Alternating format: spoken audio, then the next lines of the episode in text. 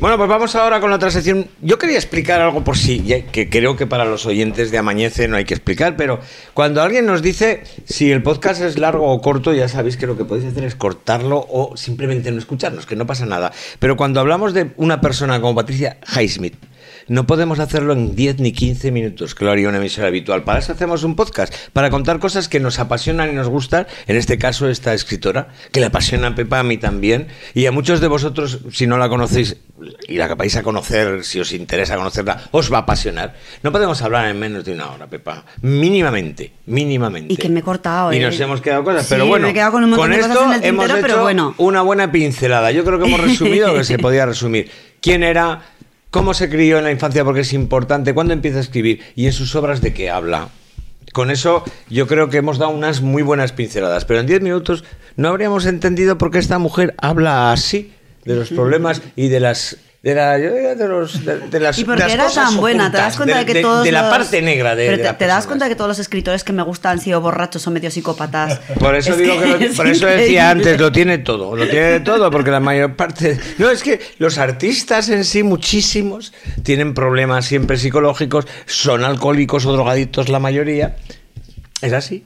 Es así, ¿qué Es qué así. vas a hacer, Paco? Lo tiene todo para ser un gran Tiene artista. todo, papi. Eso. Y luego si es homosexual o bisexual ya, pues te cagas. Pues venga, vamos, ahora toca a las mierdas de Eso, manzana. ahora Venga, digo, ahora de- después de estas secciones, ¿con qué carita vengo yo por aquí a comentar? tómate un ámbar ¿sabes? lemon, tómate un ámbar lemon. Eh, bueno, como la semana pasada parece que caló hondo y gustó los comentarios de Heraldo, y que son eh, en algún- algunos un poco cuñados, ¿no? Y relacionados con algunos de los comentarios que vertemos en este, en este sacrílego podcast.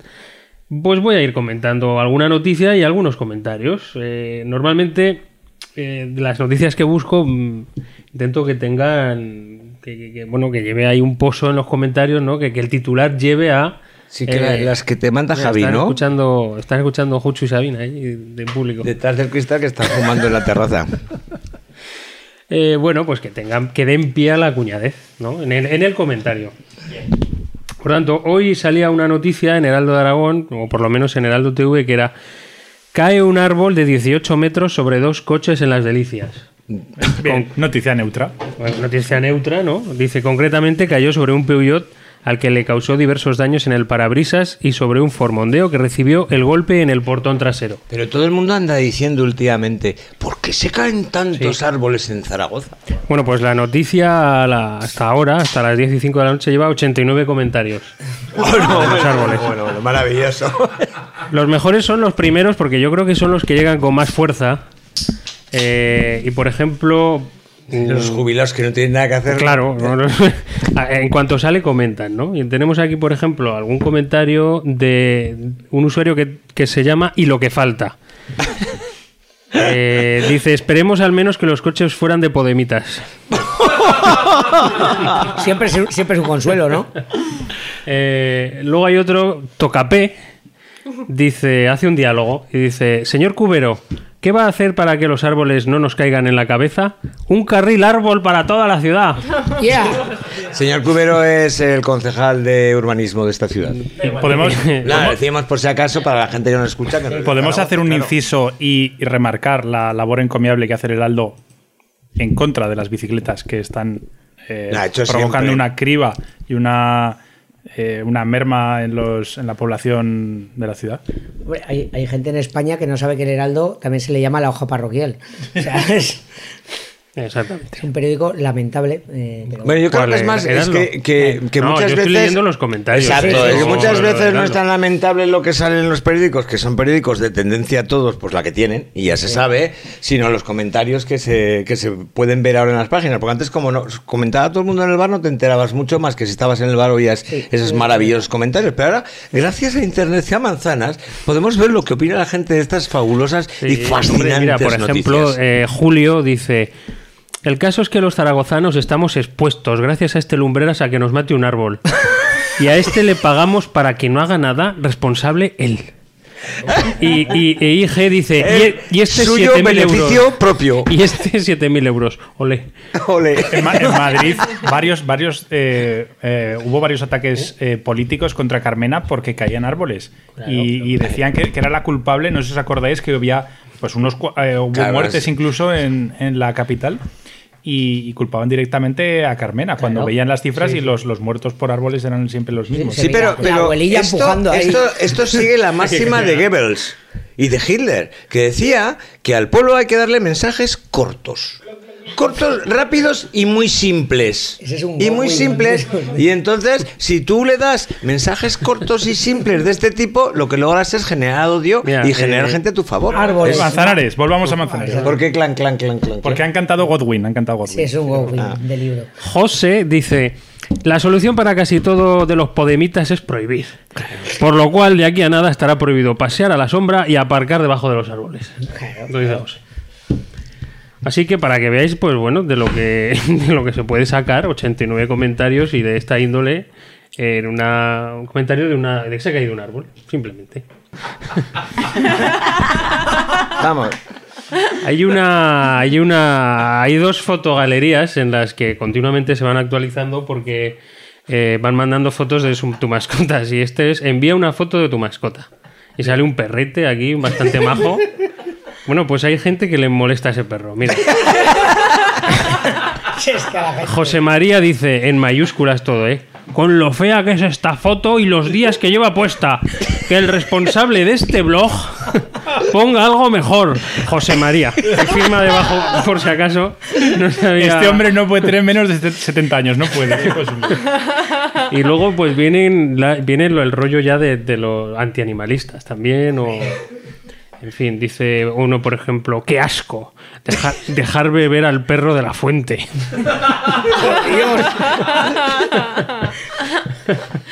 Eh, Quiero que leas, quiero que leas este, Manzanas. A ver, Eh, hay uno que dice, por ejemplo, hoy va, se me ha ido.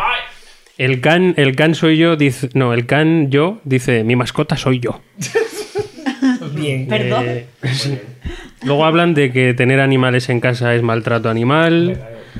Eh, maltrato animal es abandonarlos a su suerte. Bueno, en fin. Bueno, aquí cada uno cuenta. Bueno, Manzanas, eh, uno ve- veo que eh, para coger los comentarios de Heraldo, no sé si es que no te has preparado, es que has preferido esperar los últimos. Pensando No, que serían más interesantes, ¿no? Hombre, Porque has dicho ochenta y tantos comentarios, de otro lado nos has leído tres, te has sido un perro que no hemos visto. Espera, que es que- O sea, lo más antirradiofónico del mundo. de Don Justo con sus bicis y esa mierda. Bueno, búscale, Javi, búscale algo interesante, anda. Ya no es que había uno por ahí interesante, pero ahora no lo encuentro.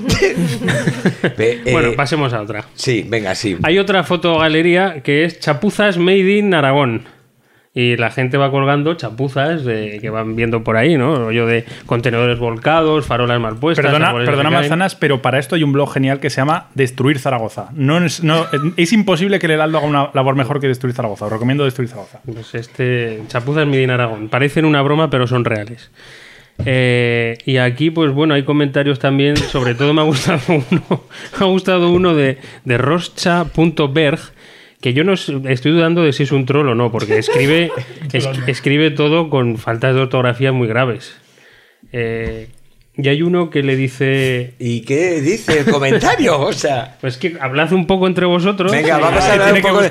Eh, la sección de manzanas promete hoy ser muy interesante. ¿Sabéis? Porque ayer me O sea- dijo que se había preparado varios comentarios de Heraldo y que iba a ser muy A divertida. ver, pero que es que es, es- es muy complicado copiar el texto y pegarlo en un documento. no dejar Ah, chico. claro, es que verdad, mejor que es verdad. Lleva un es- montón de tiempo eso. ¿Sabes ¿eh? que Es que como tiene el Windows 95 La- todavía La cosa no... es que siempre te he dicho que la sección de comentarios de cualquier periódico a mí me da mucho miedo. No, no, a mí, me, a mí- con a gente mí me pareció, me sea, pareció como una salida Sí. a la sección de manzanas. Dije, hostia, los comentarios de Heraldo, maravilloso, pero es que tampoco se los ha preparado. o sea, Mira, mira, mira. Oye, mientras busca, No. os, os cuento una anécdota. Igual os he contado ya alguna vez. Sí, sí, de la farmacia. ¿Os he contado alguna vez la anécdota del negro? ¿No? Sí, pero igual en el podcast no. La hemos contado en el podcast. Sí, me pues me cuenta, vuelvo cuenta, un Paco cuenta. y la cuento 20 veces. ¿o? Venga, dale, dale, dale. márcate un Bueno, país. Dale, mientras, dale. mientras busca manzanas, eh, yo también soy muy fan de, de los comentarios del Heraldo. Creo que refleja muy bien a la perfección lo que es esta ciudad, lo que es esta, esta ciudadanía, esta gente guay. Bueno, recuerdo que hace años había un chaval que había estado en Zaragoza estudiando y trabajando durante un par de años. Si no recuerdo mal, pues eh, puede que fuera, yo qué sé, del Congo, de algún sitio estos de negros, no sé. El chaval era un tío negro, había estado aquí eh, con una beca y tal, trabajando, y el tío salía en una foto en la contraportada muy feliz, sonriendo y tal. Estaba los- encantado, además. con los brazos abiertos diciendo.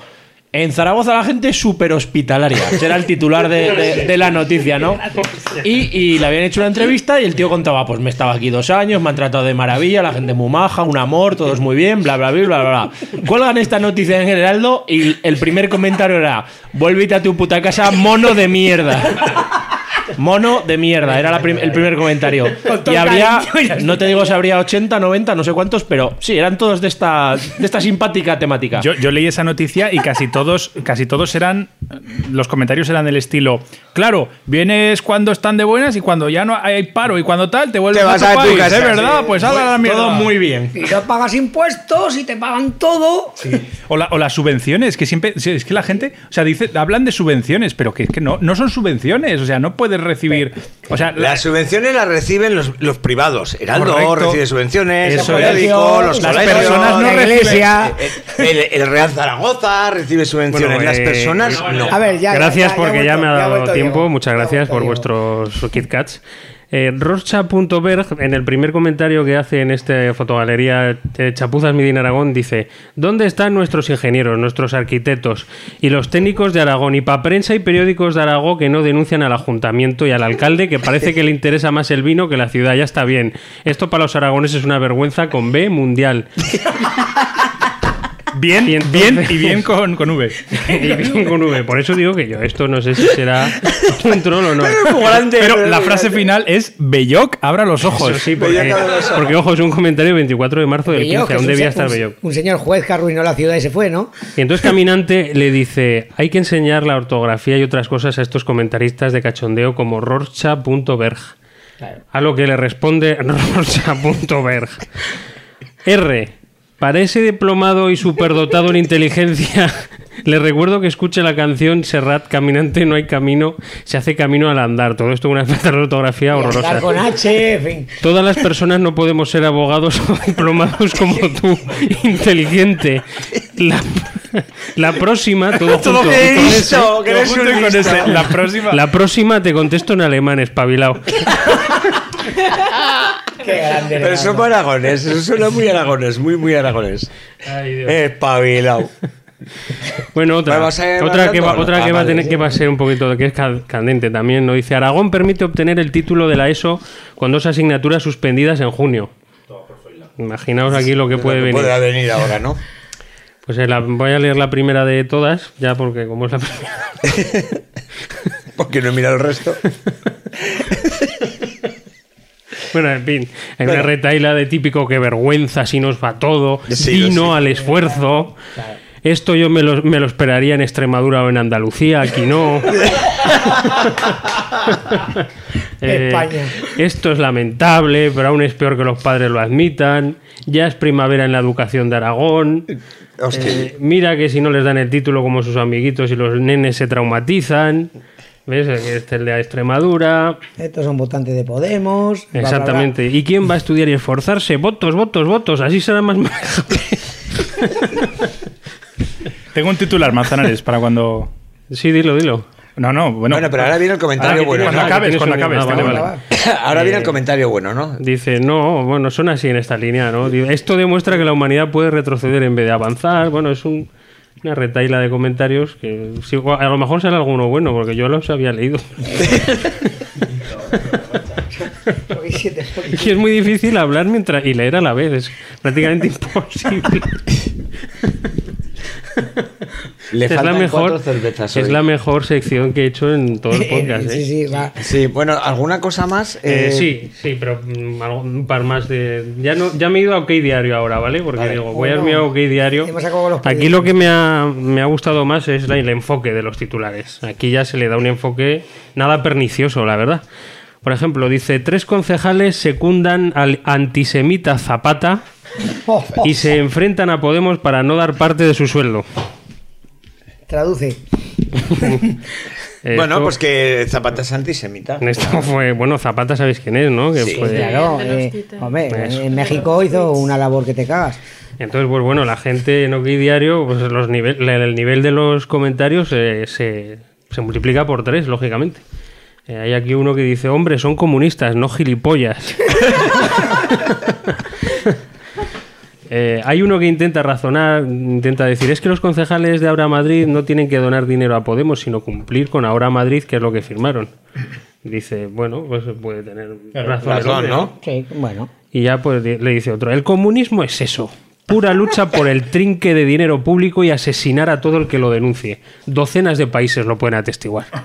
No como el Partido Popular. No. Que no ha robado nunca en su vida. O lo típico de lo del cambio, la gente, la casta, eso ya tal, es muy bonito, pero la pela es la pela. A mí me, a mí me gusta. Di el nombre, di el nombre de A este mí comentario. Me gusta mucho eso, cuando dicen el comunismo es 12 pa- eh, docenas de países, cuando no ha habido docenas de países comunistas. Paco, no, ha No, habido, ahí- ni- no ha habido ninguno. Ha habido- a ver, países comunistas sí que ha habido. claro Corea sí. del Norte, Vietnam, China y Rusia. China, Rusia y Cuba. Y luego, bueno, algún país de Sudamérica. Camboya, también, más uno o de menos. esos habrá. Pero, pero realmente no ha habido docenas. Ha habido docenas de países capitalistas. No, y, y centenas. Hay, hay. Y centenares. Y además hay entero. corrupción en la mayor parte de ellos. Esto es evidente. O sea, Ah, mira, podemos decir lo que nos dé la No, gana, pero el capitalismo de corrupción no ha habido jamás. Y eh, retomando con el de la educación, que he encontrado uno que me había gustado. Sin defender el comunismo. ¿eh? El Corintio decía, desde que la educación pública cayó en las garras del comunismo ideológico, premiando al vago y al mediocre y abandonando a su suerte al válido y competente, nada ha vuelto a ser lo mismo en una sociedad que se va al carajo a marchas aceleradas. Inda 00. Lloro por España. Lloro por Cuidado la España. inquina que Eso, hay es- ahí. ¿eh? eso te iba a decir, ese comentario y va con un odio, pero muy profundo. Es que hay ¿eh? mucho odio en los comentarios. Pero de, como de el- todas maneras que, los comentarios prepararse- a veces a mí me dejan alucinando. y- Esto es como el que en vez de ¿Es- prepararse la sección- la gente sería capaz de decirlas a la cara? Mm, No, pero lo que podría hacer es hacer relatos o libros y seguramente saldríamos todos beneficiados del A tema ver. en vez de poner comentarios de este tipo. Hasta ellos se calmarían el odio y la inseguridad. Bueno, ya ahora una batería rápida de eh, clasificados y titulares de prensa, ¿vale? ¿Clasificados? Sí, hay un clasificado mm, que dice así. Necesito mujer ourensana muy sincera y velluda. De 35 a 45 años, soltera, amante de los animales y naturaleza, limpia, pulcra, para, para cuidar anciano las 24 horas. Con carné de conducir, detallista, cultura media- medio alta. Sin, dos puntos, hijos, tabaco, alcohol, estreñimiento, manías religiosas o políticas, juicios pendientes, cargas familiares y suficiencias pulmonares. Yo, dos puntos, igual condiciones. ¿Yo? ¿Dos puntos? Igual condici- condiciones. igual Que, que él aporta lo mismo, lo mismo a yo. Pero a me, ver, me parece curioso eso lo del estreñimiento, porque que yo creo que encontró una mujer con todas estas características, pero justo era estreñida y dijo, nada, volver a empezar. Hay que volver, hay que volver a empezar. Hostia, pero si tiene las cosas claras, ¿eh? Todo, lo tiene todo. Y que anciano 24 horas, ¿eh? O sea, eso sí. Eh, periódicos gallegos. En muchos colegios gallegos no habrá clase el lunes y en otros sí. Un titular más gallego. No puede ser cierto, no puede ser Creo que no existe. A ver, a ver Fidel, da, da fe. Eh, más sobre gallegos. Iba a Lanzarote y acabó en Eslovaquia. Y hay un entrecomillado del señor que dice: Pareceume verde de maíz, aquí falta Omar. Ay, Dios. Eh, Podéis seguir hablando un poco, porque. Tengo titular, tengo titular, Manzanares, aquí tienes. A ver, ¿quién- Venga, que le vamos va? a dar un titular a Manzanares para que no tenga que buscar en la maraña de comentarios de las redes. lo acabo de ver. Doctores encuentran 27 lentillas que una mujer había olvidado en su ojo. Joder. Mira. Eso es falso. 27. No puede ser verdad. ¿O no? Investiguemos. Este es muy bueno A ver, porque dices, hostia, pues visto así, es verdad. visto así la de la Visto, Visto como- como lo que voy a leer 27 ahora. No, no, lo que voy a leer ahora, el titular que voy a leer ahora, reflexiones y dices, hombre, claro, qué cabrón, en realidad. Dice así, un acusado por malos tratos se cambia de sexo. Y dice, sostiene, ya no es violencia de género. Perdón. Eso, Pero, eso- está en un periódico. Y, y- y era la estrategia del abogado decir que Era la estrategia del abogado. Pepa, saca la navaja, que esto da para juego. Venga, hay un par más. eh, pura celtiberia.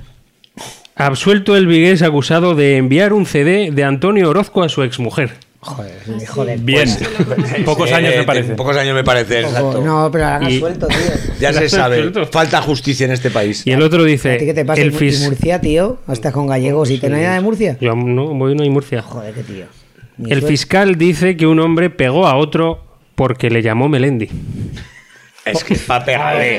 Es que es para pegarle, o sea. Y hasta aquí la sección extraordinaria. Te, te la Bueno, currado, eh, vamos. Sapo. En, en Amañece, que no es poco, encuentras de todo. Encuentras secciones súper preparadas y luego está la sección de está Manzanares. Y hasta ¿eh? aquí esta puta mierda. Y que, y que, y que Pero, vas- y eh, que a ver, vas poner un guitarrista ver, y todo vamos- ahora vamos- esto. Hombre, Vamos. he traído Has pues, encontrado un guitarrista muerto. Espera, vamos a hablar No, una cosa. vivo, y es vivo. que cuando a- ayer, antes de ayer, me estuvo comentando que iba. Ya le he encontrado color a la sección. Lo de los comentarios de Aldo, ¿qué te parece? Bien, ¿no? Digo, a mí me encanta y hay mucho juego. Sí, pues me va a preparar unos cuantos aquí. Ya habéis visto.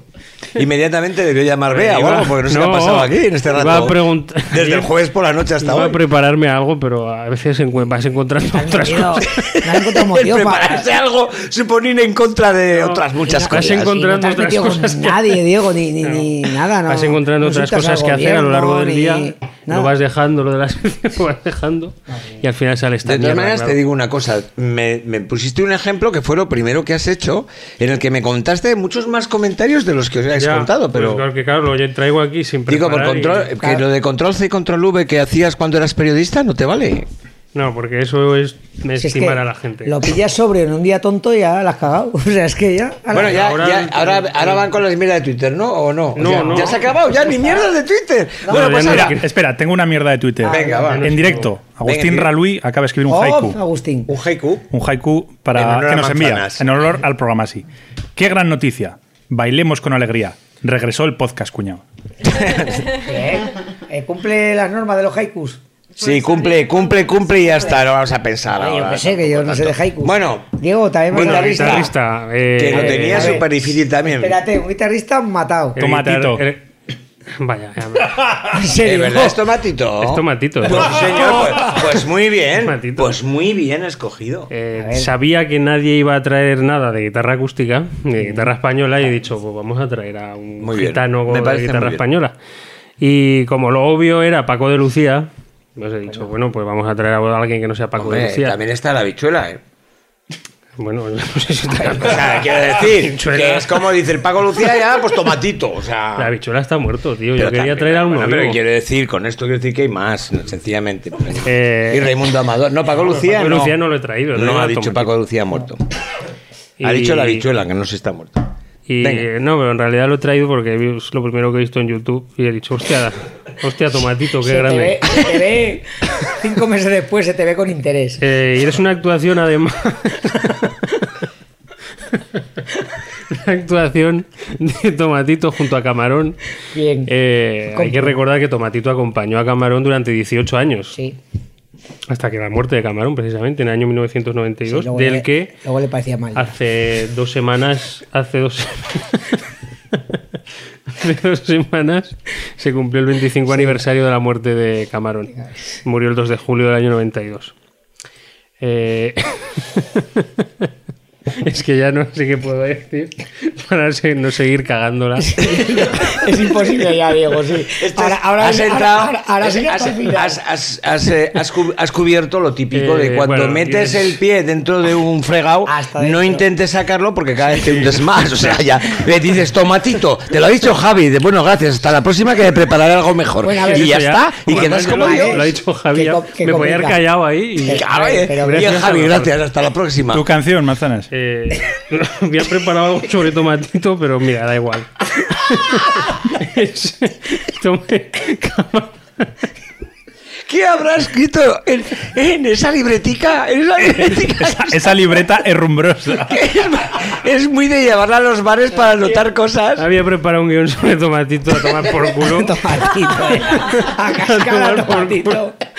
Eh, escuchemos ya a Camarón de la Isla y a Tomatito, actuación en Málaga en directo año 1990. Camarón por alegría. fuente de piedra, cantarillo de agua, lleva mi yegua, lleva mi yegua. La sola rompe la mano y la espuma levanta y la sola rompe la sobre la arena blanca que yo me duermo pa dipeirta ay le le le le le ay le le le le le le le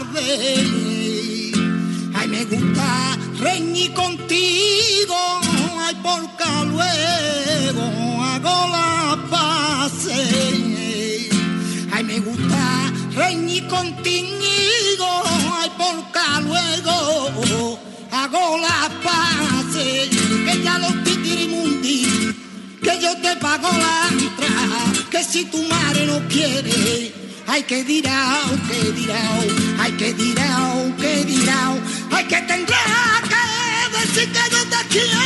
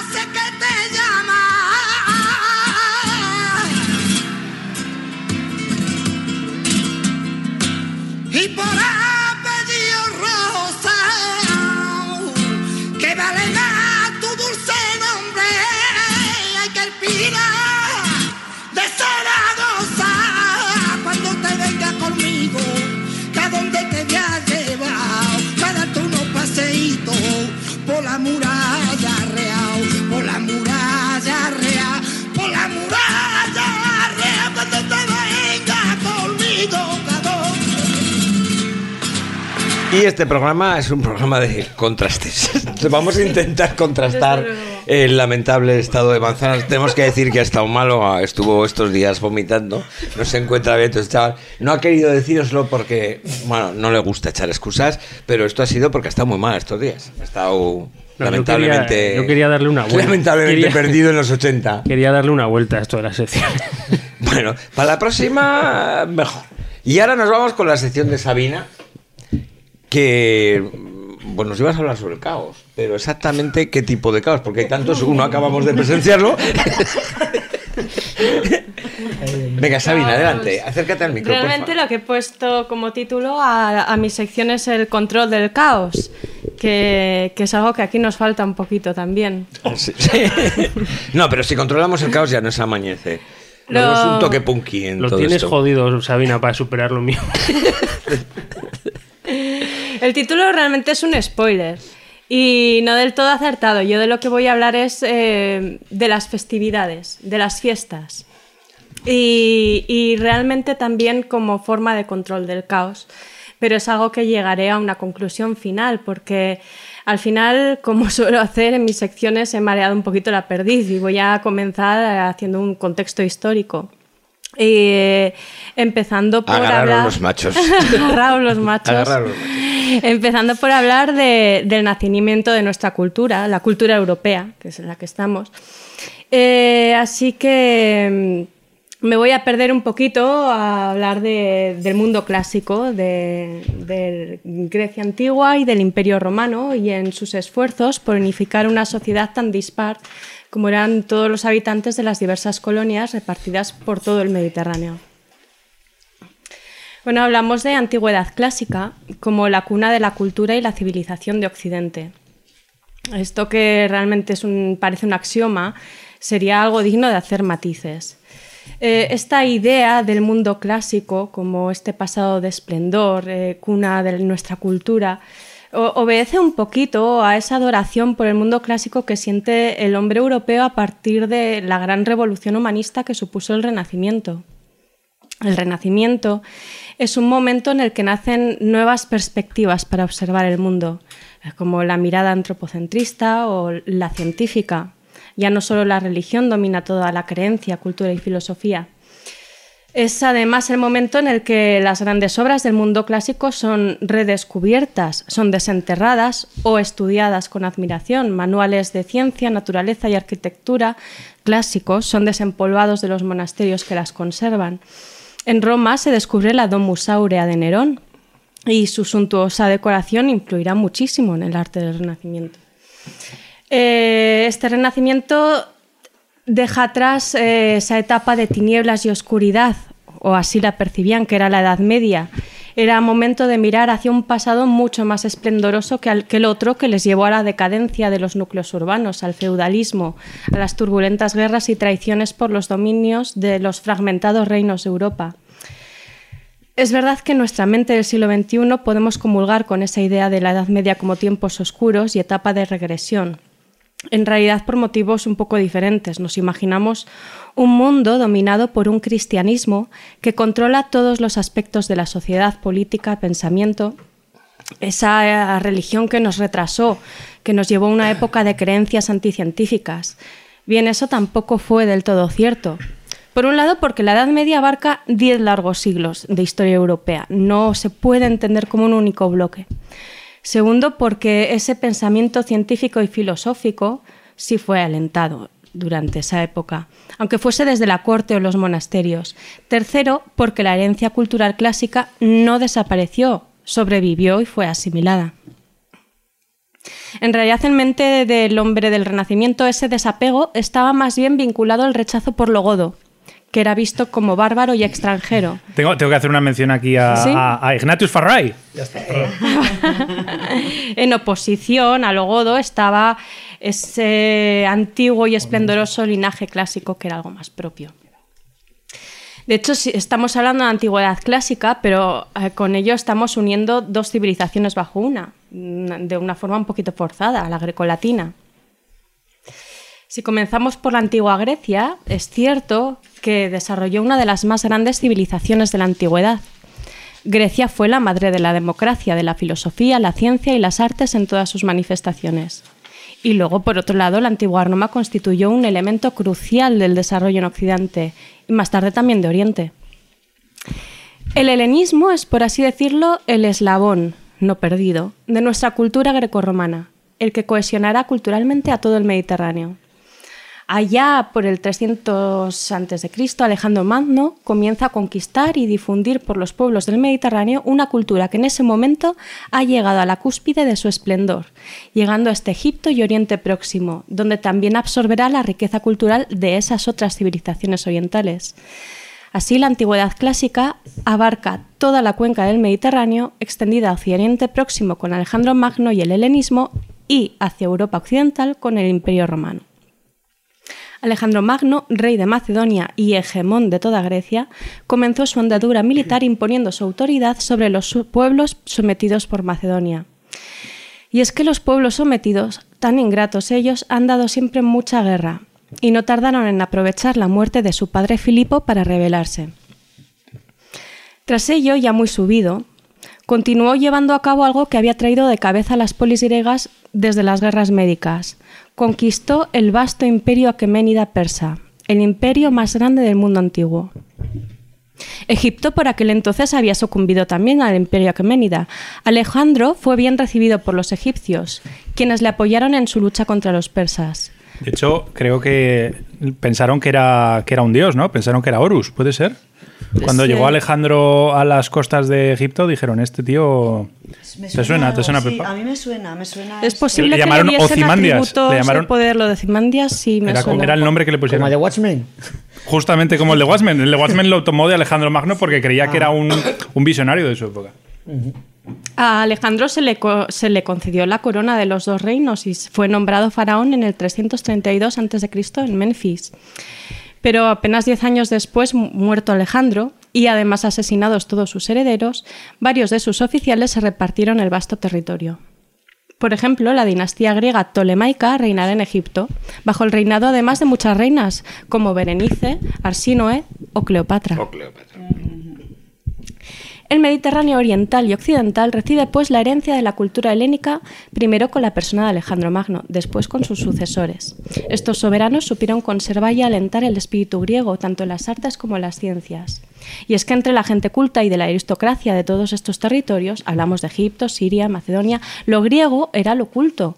Y en este concepto educaban a sus hijos. Además, las viejas ciudades-estado griegas como Atenas, Esparta o Tebas habían llegado en estos momentos a un declive y habían sido sustituidas en importancia por las ciudades modernas y esplendorosas de Alejandría, fundada por Alejandro, Pérgamo y Antioquía. En todas ellas se hablaba la lengua griega, en una variante llamada koiné, que es un adjetivo que significa común en griego. Esa lengua común fue el principal vehículo de la cultura helénica, esto es la helenización. Y ahora pasamos de la helenización a la romanización. La cultura de la antigua Roma fue el resultado de un importante intercambio entre civilizaciones muy diferentes. La cultura etrusca de la que descienden, la cultura griega y las culturas desarrolladas en Oriente, Mesopotamia y Egipto. Uno de los factores que más contribuyó a la universalización de la cultura romana fue el uso del latín, como lengua común de todos los pueblos sometidos a Roma. Parte de lo que hizo que la cultura romana fuera tan exitosa fue su capacidad para absorber en su sociedad aspectos de las culturas conquistadas. También con el tiempo los pueblos conquistados se convertían en ciudadanos plenos con derechos iguales a los romanos. Y así es como vemos un carril de doble sentido donde se producía la romanización, con una invasión y a la vez con una absorción cultural. Roma la palabra Roma designa pues no solo a la ciudad de Roma, sino a toda una entidad política unitaria. Tras su fundación, estamos hablando de la mítica fundación de Roma en el 753 a.C., primero fue una monarquía etrusca, más tarde fue una república y en el 27 a.C. se convirtió en un imperio.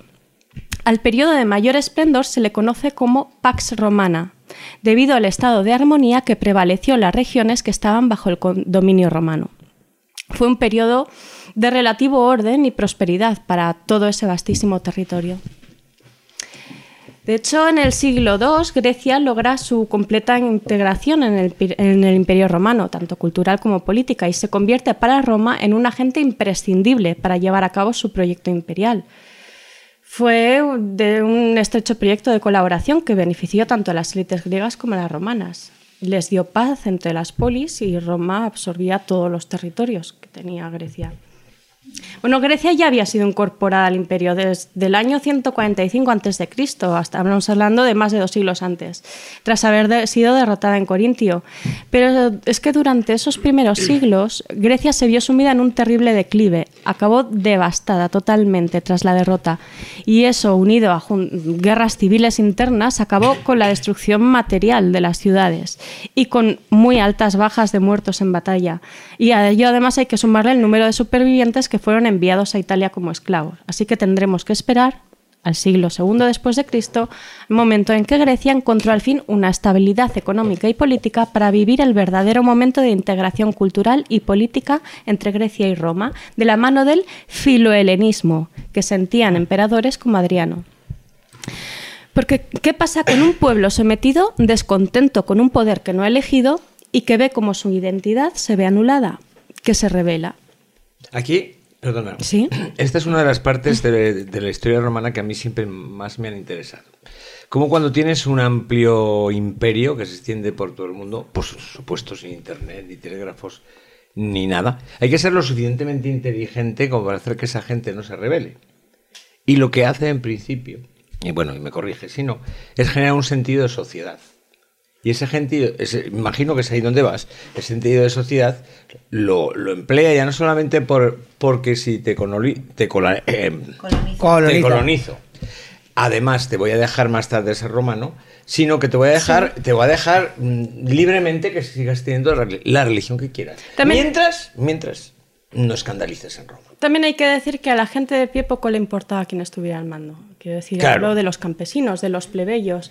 Pero a los oligarcas, los romanos eran muy inteligentes y les concedían títulos importantes dentro, dentro de Roma. Entonces, eh, poco hacían para rebelarse. En el caso de las polis, de hecho, como se llevan tan mal no, entre no les tocaba ellas... la religión precisamente porque era el punto de fricción normalmente de las... Quiero decir, yo entro en un pueblo y si le quito su dios ya la cosa cambia. Ahora, si le dejo su dios y lo hago romano el sentimiento de nación es muy, muy, muy posterior y muchas veces incluso se tergiversan los, los hechos cuando se habla de que, de que es, bueno, Mariano Rajoy diciendo barbaridades como que España es la, la- la Nación nación más más antigua, antigua, del mundo, sí. barbaridades de ese estilo, cuando no se puede llamar nación ni directamente a, a lo que había en el siglo XVI, siglo XVII, simplemente porque el pueblo llano no tenía ese sentimiento. Ahora, con la religión sí que es cierto Sí, que, claro. que ellos sentían que, que algo les fallaba y había unas sí que se notaba que cuando, cuando hablaban de estas facciones y demás, es- todos habla- todos conocemos el ejemplo de los cristianos en, eh, dentro del Imperio Romano, como hay una relación de amor-odio, como hay una... Claro, es que luego los necesitamos, pero a la vez no podemos permitir que se crezcan mucho, entonces... Claro, y lo que ocurre al final es que inteligentemente lo que hacen es instaurar el cristianismo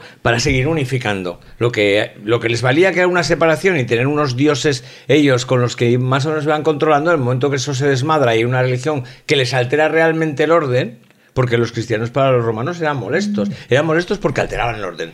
Si no, a ti te dejaban practicar cualquier rito, mientras tú respetaras los ritos romanos y no alteraras el orden. Esto era una condición Bueno, pues por un lado es verdad que los cristianos resultaron mole- molestos, pero no fueron los primeros en ser perseguidos Venga, como cuéntanos. culto.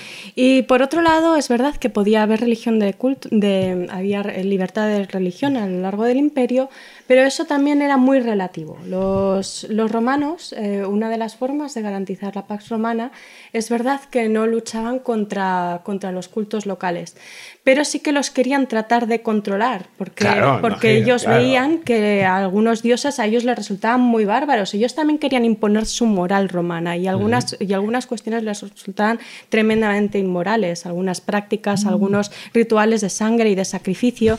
Entonces ellos sí que de alguna manera trataron de controlar eso. Una de las maneras, por ejemplo, y es algo que voy a desarrollar un poquito más adelante, Sí, porque como siempre te me adelantas, Perdón. es, eh, es el hecho de que sus dioses del panteón eran muy flexibles eh, y eran muy universales, tenían atributos muy universales. Tenían a la mm, diosa matriarcal, que era Hera, tenía al gran padre omni- to- todopoderoso, que era Júpiter, pero tenían a una diosa de la fertilidad, que era Venus Afrodita, una diosa de la guerra, que era Minerva, un dios de la guerra, que era Ares. Entonces, lo que hacían era que allá donde fuesen, el, el dios de la tribu que tuviese unos atributos similares, decían, ah, es que, este es, Ares, es que nosotros también veneramos a este dios, le vamos a hacer un templo y lo vamos a llamar el nombre de tu dios más el apellido de Ares. De hecho, era más bien al revés. El Ares era el nombre, el apellido era el del dios. Mm, a eso me refería. Me parece muy inteligente por su parte. Pero lo que estamos hablando es de eh, cómo hace eh, Roma para que eh, Grecia no se les revele, que tenían muchos intereses puestos en Roma.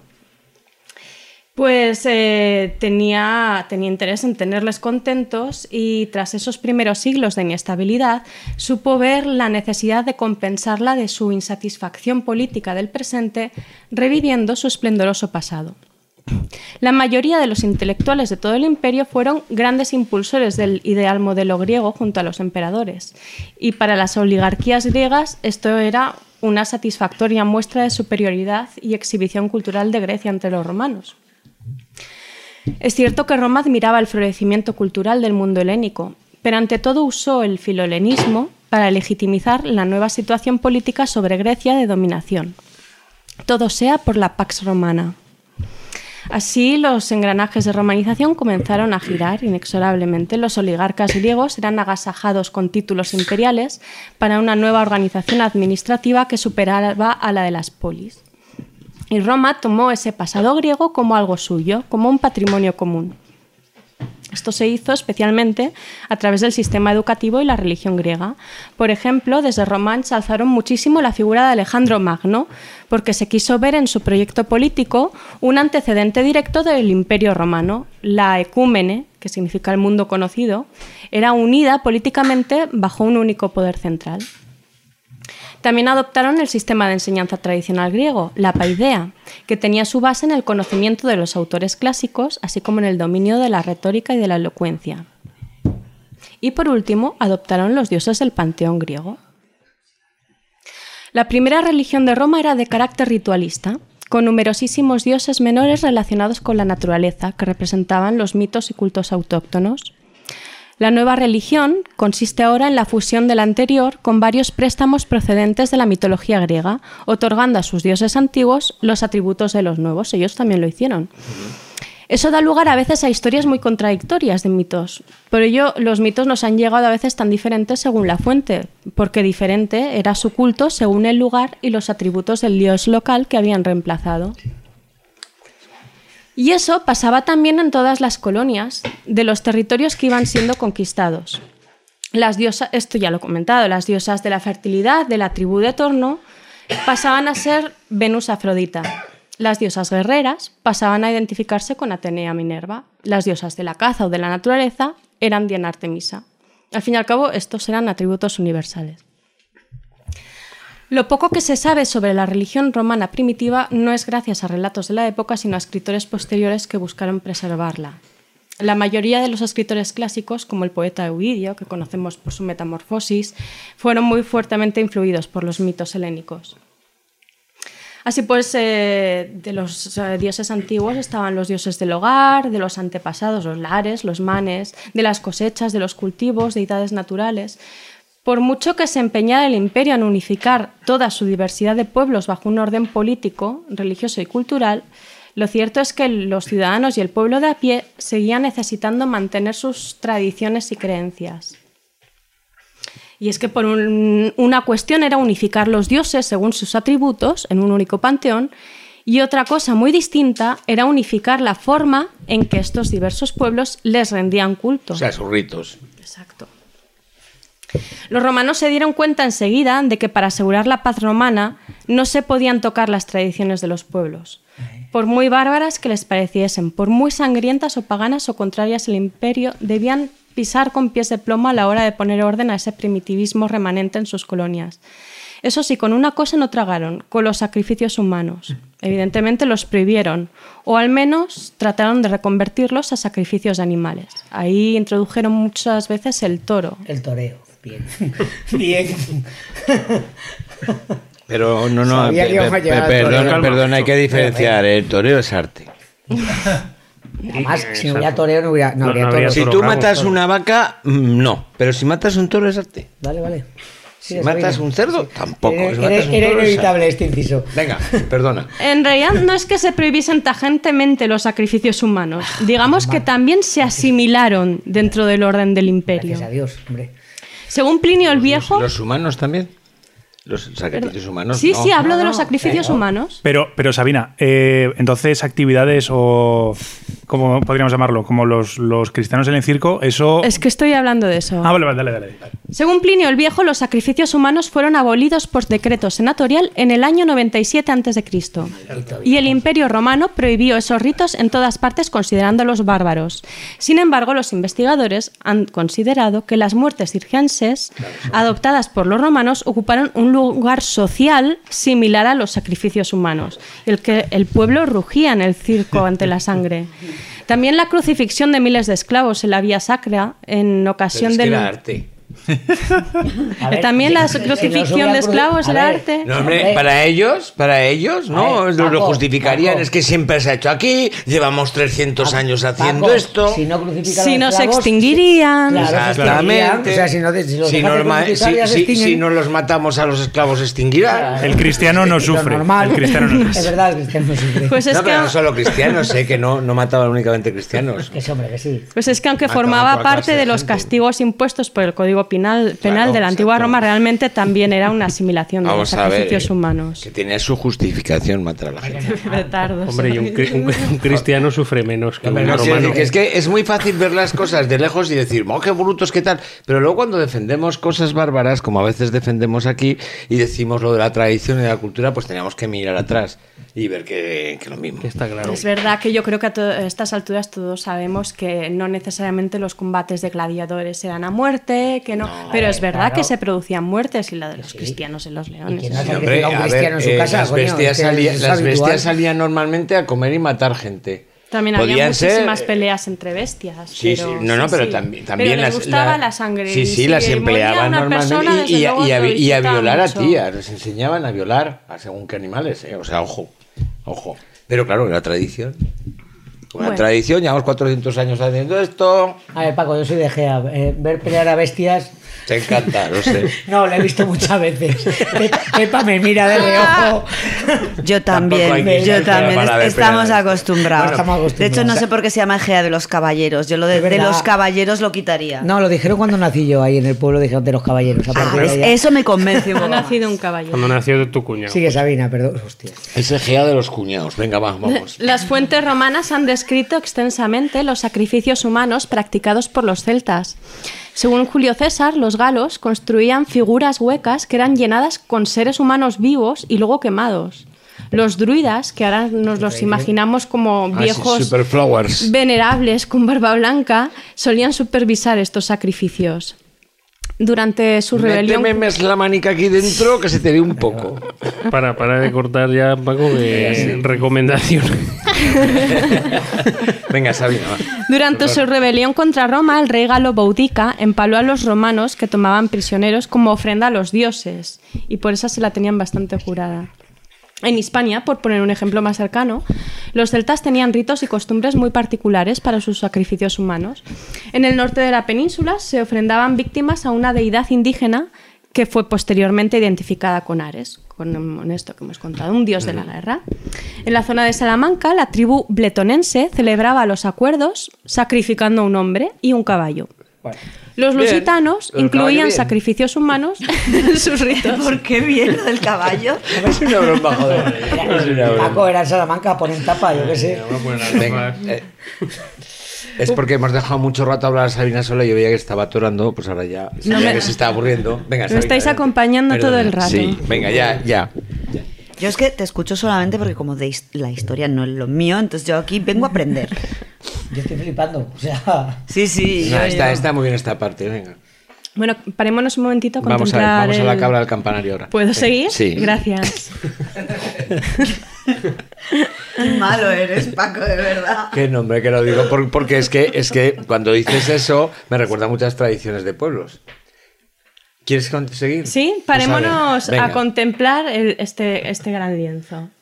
Tenemos un imperio que en su momento de apogeo, allá por el año 117 después de Cristo, con el reinado de Trajano, consiguió abarcar de norte a sur desde Gran Bretaña al desierto del Sáhara y de oeste a este desde la península ibérica al Éufrates. Roma había fagocitado culturas como la etrusca, la íbera, la celta, la fenicia, la persa, la griega, la egipcia. El norte de África era su gran granja de cultivos para dar de comer a todas estas tierras y a las vastas legiones que las controlaban y las defendían. Era una unión territorial plenamente multicultural. Todas estas colonias eran administradas por sistemas organizativos y legales con la categoría administrativa de provincia imperial, cuyo gobernador era nombrado directamente por el emperador. Este sistema de orden se conoció como la Pax Romana. La Pax Romana aseguró el desarrollo de la civilización que Roma había querido establecer alrededor del Mediterráneo, al tiempo que consiguió la asimilación de los territorios y poblaciones bárbaras conquistadas. La expresión proviene del hecho de que lograron pacificar con su ordenado sistema a las regiones que anteriormente habían sufrido disputas entre jefes tribales. Pero en contraposición, los campesinos y la población, que había vivido toda su vida con su propia cultura, lengua, costumbres, a las que poco le importaba quién gobernase un territorio, que apenas veía llegar la influencia romana, a principio a través de acuñación de monedas, o bien oían hablar de las nuevas ciudades y de las nuevas formas de vestir. A estos eh, poco les interesaba esta romanización, estos continuaban con sus costumbres. A los romanos también les preocupaba mucho el día a día de estos ciudadanos que mencionamos. Para unificar sus costumbres, tenerlos pacíficos y darles ciertos momentos donde podían desfogarse asimilando de nuevo el caos dentro del orden, los romanos idearon, idearon todo un calendario de fiestas que debía seguir el imperio, todo el imperio. El poeta romano Ovidio escribió al final de su vida un calendario llamado Fastos, donde describe las diversas fiestas romanas y las leyendas relacionadas con cada una de ellas, y así es como las conocemos también hoy día. Eh, Durante estas fiestas, en las mayores, se interrumpía el comercio, el trabajo y los procesamientos. Además, se debían evitar las peleas y las riñas particulares. Era un momento donde la violencia y las obligaciones daban paso a la diversión. Esta fue la mejor forma que encontró el imperio para tener contenta y pacificada a la población. Estaba tan organizado este calendario que alrededor de tres o cuatro veces al mes se producía una celebración, fuera mayor o- o menor, acompañada siempre por sus festejos, rituales y juegos, sobre todo juegos. De hecho, para rivalizar entre sí, los magistrados elevaban los gastos, los gastos de los juegos a grandísimas sumas con la esperanza de asegurarse su elección como cónsules. Ahora voy a citar unos ejemplos de festividades como cónsules del podcasting. Una de las fiestas romanas principales eran los grandes juegos romanos. Se celebraban en septiembre al regreso de las tropas de campaña y servían para celebrar las victorias y ensalzar a la figura del guerrero militar. Los hombres adultos se vestían todos de guerreros, los jóvenes con pieles y hacían un desfile militar acompañados de una comparsa de músico y bailarines. Luego estaban los carnavales, conocidos como los Saturnales, que eran en honor a Saturno. Una festividad especialmente pensada para este pueblo llano. Espera, las, eh, es- esto era entonces en febrero. En diciembre. Ah, en diciembre. No, nos las- confundimos con los carnavales, eso es. las Saturnalias. Las Saturnalias, eso es. eso es. Lo que identificamos hoy en día con la Navidad. pero se llaman Saturnalias, pero ahí es donde se, re- donde se realizaban los carnavales. La fiesta se celebraba con un sacrificio en el templo de Saturno, en el foro romano, y un banquete público, seguido por el intercambio de regalos. Luego más festejos y un ambiente de carnaval en el que se producía una relajación de las normas sociales, donde se usaban máscaras para librarse de los roles de su, de su estamento y así poder desfogarse de todo lo que la moral romana les privaba del resto del año. Las Saturnales, o Saturnalias, también conocidas, eran la fiesta de finalización de los trabajos del campo, celebrada tras la conclusión de la siembra de invierno cuando el ritmo de las estaciones dejaba a, los campesinos e incluso a los esclavos domésticos un poco de tiempo para descansar del esfuerzo cotidiano.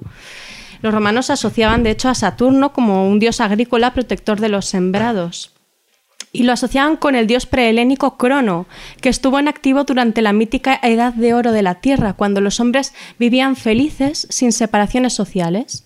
Durante las Saturnales, los esclavos eran frecuentemente liberados de sus obligaciones y sus papeles, en algunos casos cambiados con los de sus dueños, porque en esa idea de pérdida de roles era costumbre también que los amos sirviesen a los esclavos por un día completo, invirtiendo los papeles.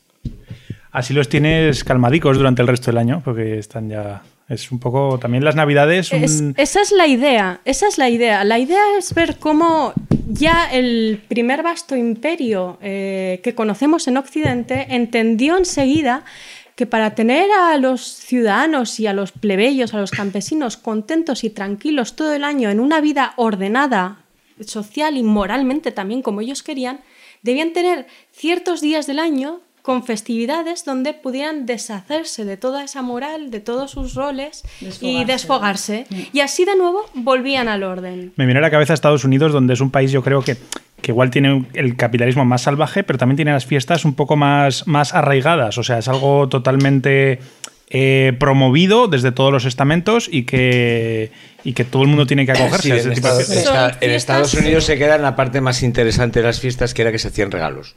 A partir de ahí ya crean. Hombre, en plan bruto, No, sí en plan son bruto hay una peli que se llama La fiestas- Purga. Que Ah, si sí. no, es lo mismo. No, no, pero es lo que estás contando tú en, en plan bestia. Un día al año donde se permite a todo el mundo hacer lo que les salga de las narices, matar a tal cual y sin consecuencias.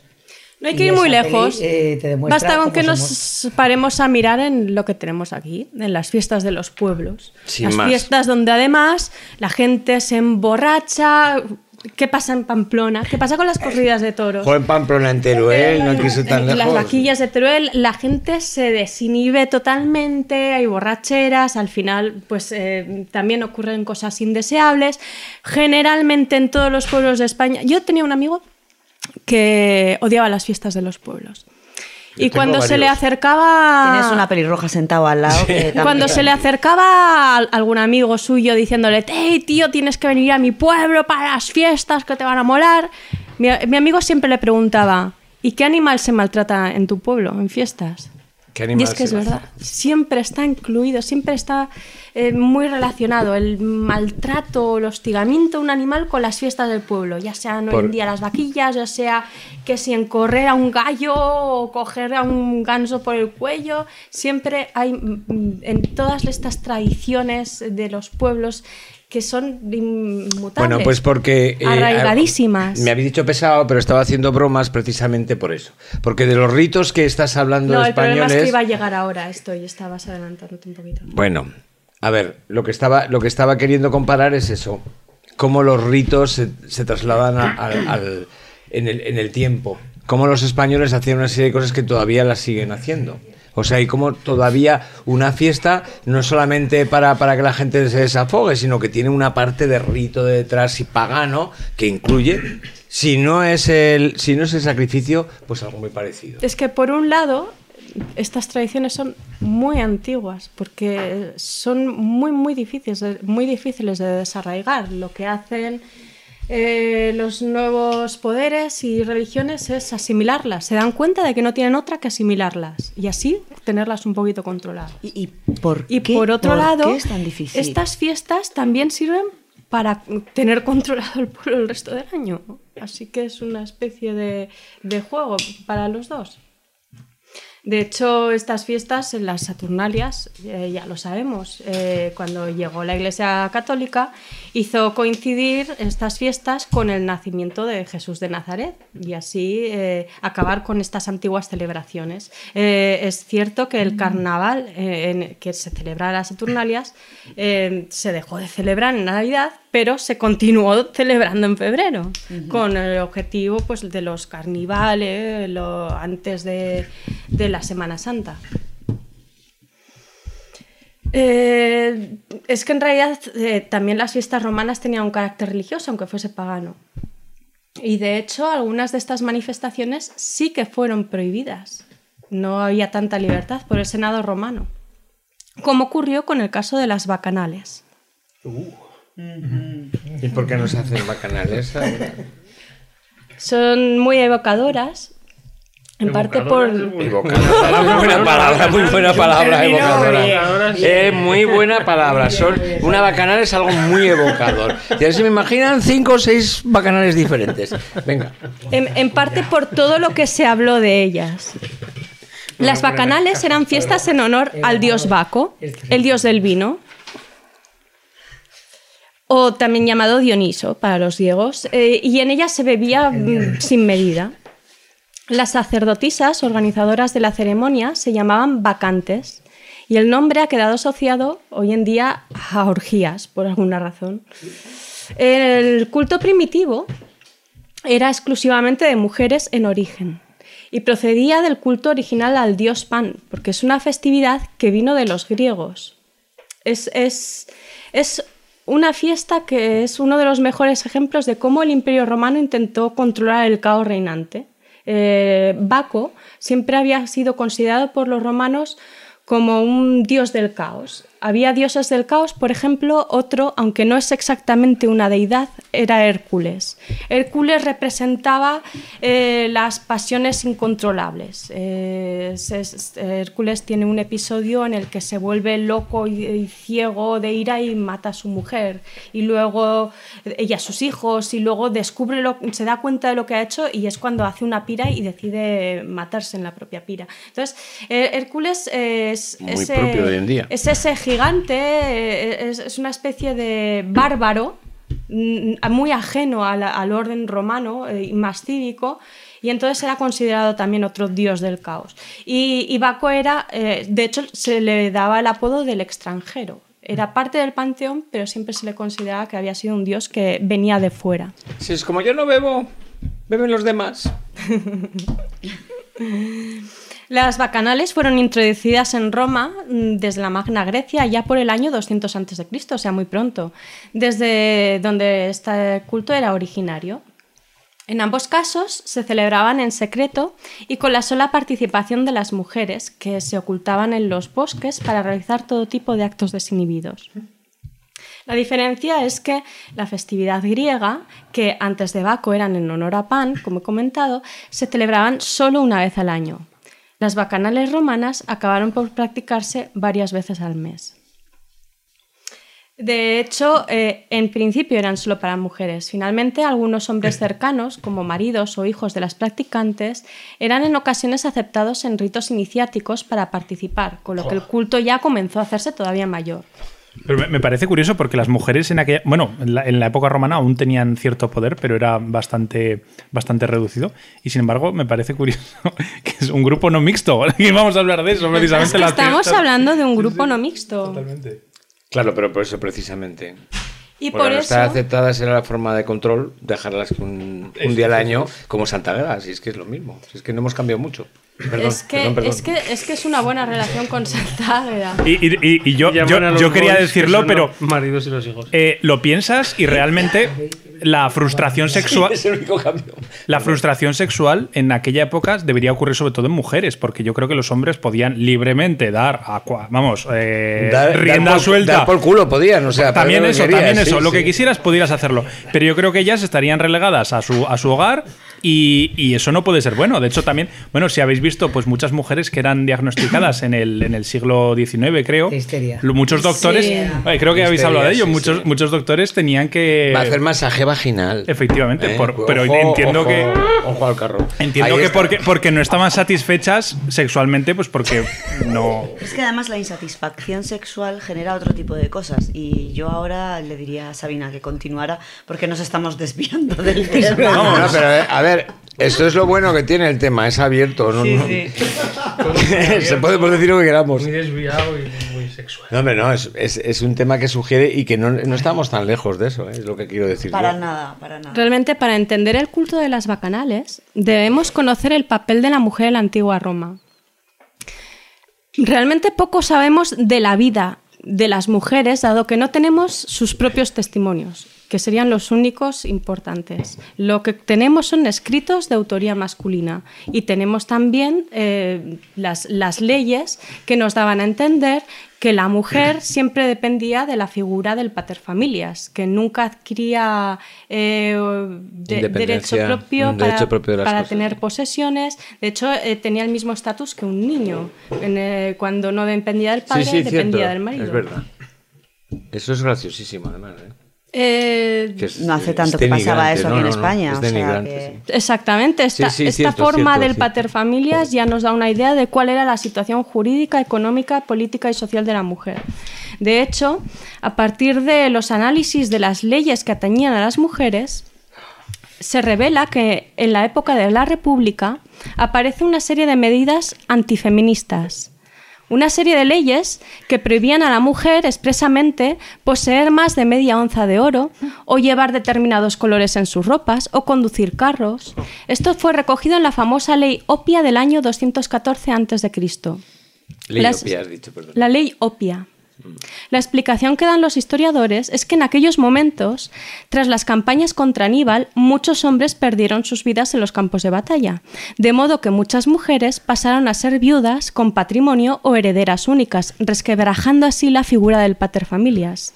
Esto lo hemos vivido en la Segunda Guerra Mundial. La ausencia de hombres favorece la independencia femenina. Me hace gracia también la etimología de la palabra patrimonio, que es bastante irónico en este caso. De hecho, hablo de la etimología de la palabra Ah, mira, mira, patrimonio. me he adelantado, me no, no, no, en una sección anterior Ah, ¿sí? que hice sobre el matrimonio. Ah, exacto, Sí, señora, sí, señora. Hay que escuchar todo por fascículos. Lo que intentaría la ley Opia es resquebrajar esa leve emancipación femenina que se estaba produciendo en esos momentos. Eh, estamos hablando de mujeres de diferentes alcurnias de, que se reunían simplemente y lo único que hacían era desinhibirse de toda esta moral romana que les relegaba a, a ser el papel de, de meras esposas.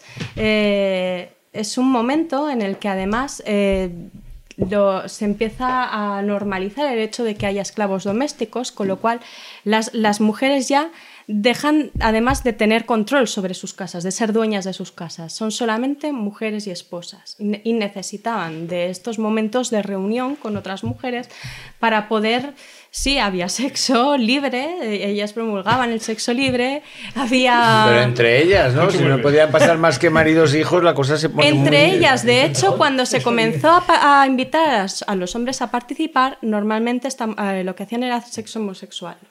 Y entre ellas eran las que tenían sexo. Esto escandalizó terriblemente a, a los senados romanos. Y, y- y pronto se empezaron a temer eh, que esto se les descontrolase totalmente y que las mujeres se les descontrolaran. Así se que a todo el mundo, ¿vale? se inventaron el temor por una conspiración contra la República y empezaron a encargar a los cónsules informes contra las bacanales que se realizaban en los diferentes lugares y esos sacrificios nocturnos que decían que hacían, prometiendo recompensas a los informantes y prohibiendo las reuniones de los iniciados. Esto huele a brujas del cristianismo. Totalmente. Esto es el podcasting en, En estado puro. estado puro.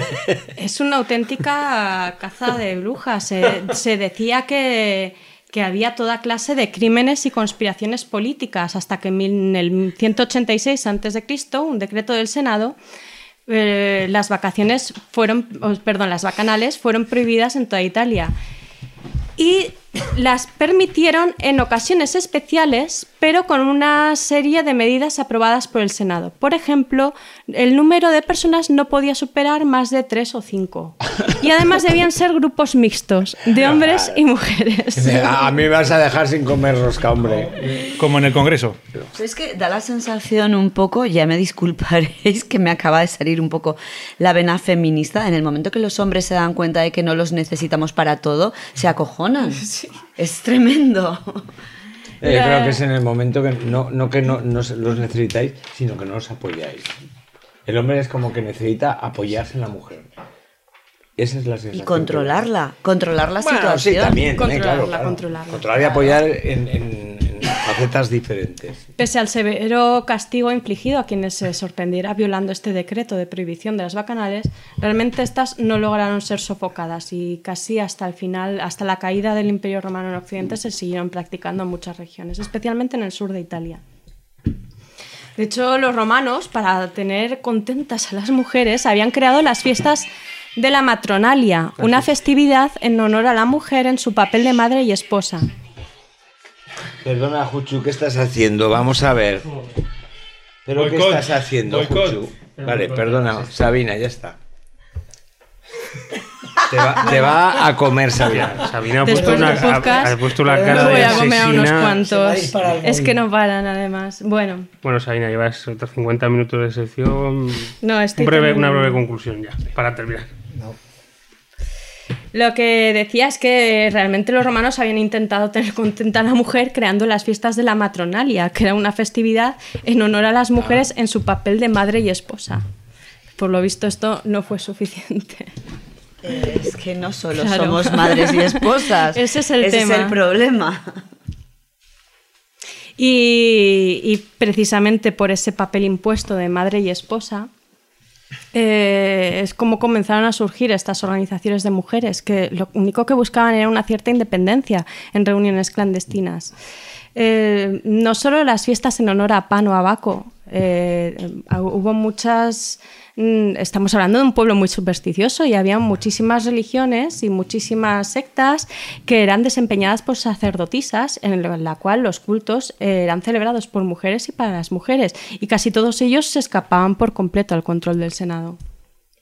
En el fondo, eh, lo que hacían estas sociedades secretas femeninas era salir a las mujeres del estado de sumisión a su marido, usando la religión como una válvula de escape, burlarse durante unas horas de todas las prohibiciones morales, como beber alcohol, cometer adulterio, desinhibirse, simplemente reunirse libremente sin la presencia de los hombres, puesto que las prácticas de estas sociedades únicamente nos han llegado como por relatos de hombres, historiadores de la época o las denuncias al Senado, estas fiestas han sido posteriormente muy demonizadas. Eso es como cuando pensamos en bacanales, pensamos en este desenfreno, que pudo haberlo, no lo niego.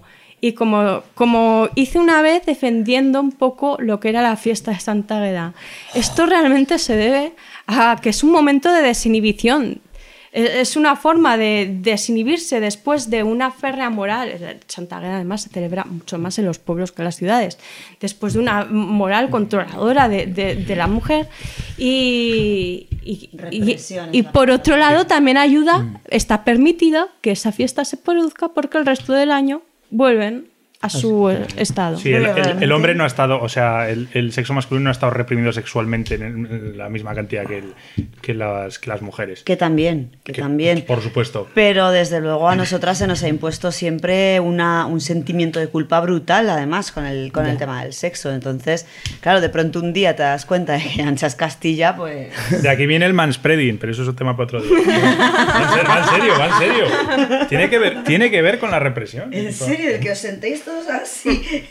No, el que, el que, el que mentira, solo, que no se solo los hombres así. hagan eso. O sea, el que las mujeres es porque, porque es lo que, lo que dictaba Oye. la sociedad. Pero volvamos a Sabina. No, no, no, no. A mí me apetecía que ahora se abriera debate de estas cuestiones, porque realmente ya lo hemos estado metiendo en el- en- lo largo de toda la sección. O sea, y ya ha estado muy bien. Yo creo que se ha entendido cuál era el punto, ¿verdad? De todo esto. Había traído La purga. un relato. Es lo, que, es, lo, es lo que quería, lo que quería decir es que tú le has llamado al control del caos. Y realmente Sí. lo que se hace es controlar al ser humano, de alguna forma. ¿no? Sí, sí, Entonces, no, es lo por eso, mi- mi- por eso el otro día yo os cri- criticaba lo del exclusivismo cuando hablabais de, de los espacios no mixtos, entre comillas, sobre todo por esto, porque los espacios no mixtos hasta ahora que se han visto donde se ha permitido a la mujer es Santa Y Santa Águeda, en el fondo, lo que pretendía, como las bacanales, es te dejo este año de, como a los esclavos, dándole su libertad de poder al amo en, en las Saturnalias. Te dejo este ratico, ¿eh? Pues- y luego ya te voy a machacar otro rato. Sa- Paco, Santa- por favor, para el próximo día que vamos a debatir el tema de los espacios no mixtos, ya me encargo yo.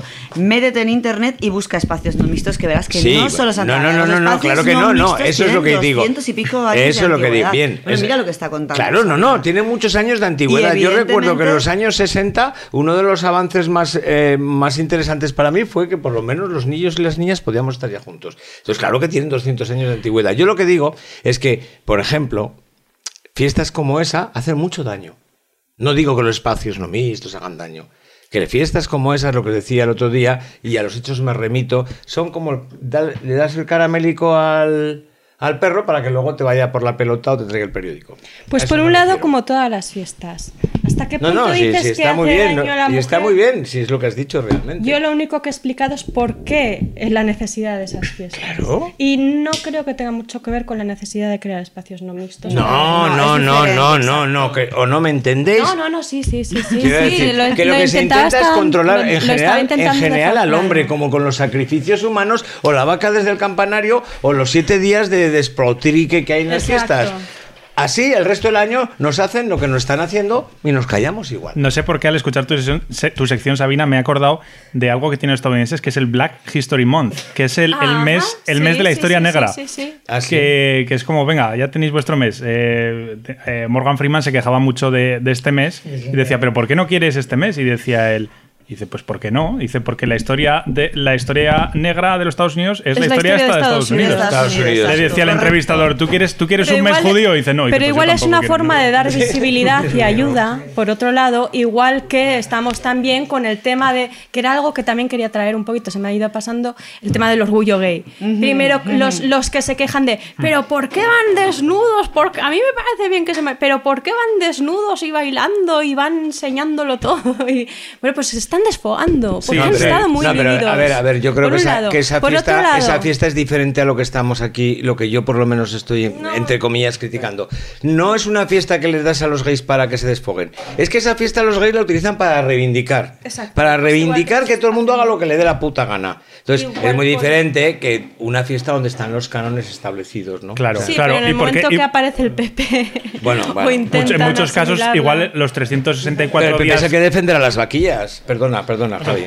Igual el resto, el resto de días del año tienen que estar reprimidos. Entonces, eh, para un día que tienen, pues Exacto. buscar Exacto, eh, ese tipo de. No, pero yo creo que ha sido una fiesta más, o sea, la fiesta del orgullo ha sido Por eso. supuesto Me voy a sentir orgulloso de ser gay, voy a salir a la calle a que me oiga todo el mundo, que no pasa nada, porque lo primero que voy a empujar es a otra gente a que salga conmigo y deje de sufrir como sufrió Patricia Highsmith, por ejemplo. Porque por un lado expresó la necesidad de los pueblos de, de festejarse. Claro, claro. Lo que pasa es que cuando la controlas, a mí lo que me gusta es del orgullo es que no está controlado todavía por el Estado y que, y que de hecho molesta. Mientras siga molestando, vamos bien. Bueno, pues eh, aquí ha acabado mi sección. Bueno, pues muchas gracias, Sabina. Guitarricas. Una sección, como siempre, muy interesante y, y muy abierta. Es muy abierta. Y ahora tu canción. Bueno, yo. Sí, yo eh, cuando Paco propuso es- esta canción, bueno, canción, guitarras, yo dije, ah, yo voy a traer a Santana. Vas a echármelo en cara. Y se lo he hecho en cara porque me dijo, no, que Santana lo elijo yo. A ver, a ver, es que lo había. me dijo lo- un me lo pido. No, Entonces, lo había escogido para la entrada en blanco porque me parecía muy propio. Pero después me di cuenta que la canción que había escogido, que es Europa, porque lo que transmite Santana en esa canción, que es una canción hecha ya por los, los 70, finales de los 70, 80, es imaginas una Europa utópica y bonita, que es lo que era, con el contraste con lo que es ahora. Por eso la quería poner, pero bueno. Lo mejor Al son, su- sus patatas fritas. Yo me quedo con eso. Mejor que su guitarra. ¿De Pero bueno, quién? de ¿De Santana, Santana? siempre. Santana. Es un gran, gran, gran guitarrista y es el primero que introdució Que el introdujo. rock latino. Introdujo, perdón, introdució Yo, también. Perdón. Ante, ante de que. Santana ya estaba pedido, entonces eh, había elegido al que me parece el rey de los riffs de guitarra, que es Mm, Jimmy bueno, Page. sí, sí, sí, podría. Pero puesto que al final Paco no ha elegido Santana, he dicho, bueno, pues hombre, voy a traer a Santana yo. Así que elijo a Black Magic Woman. Muy bien. Carlos Santana. Muy bien.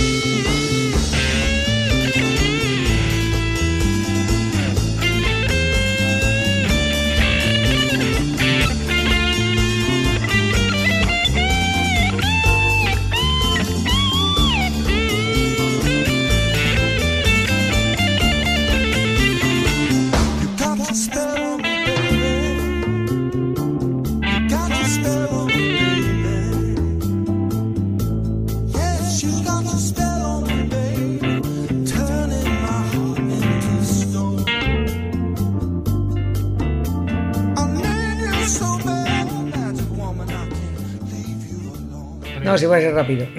Y vamos al rincón criminal.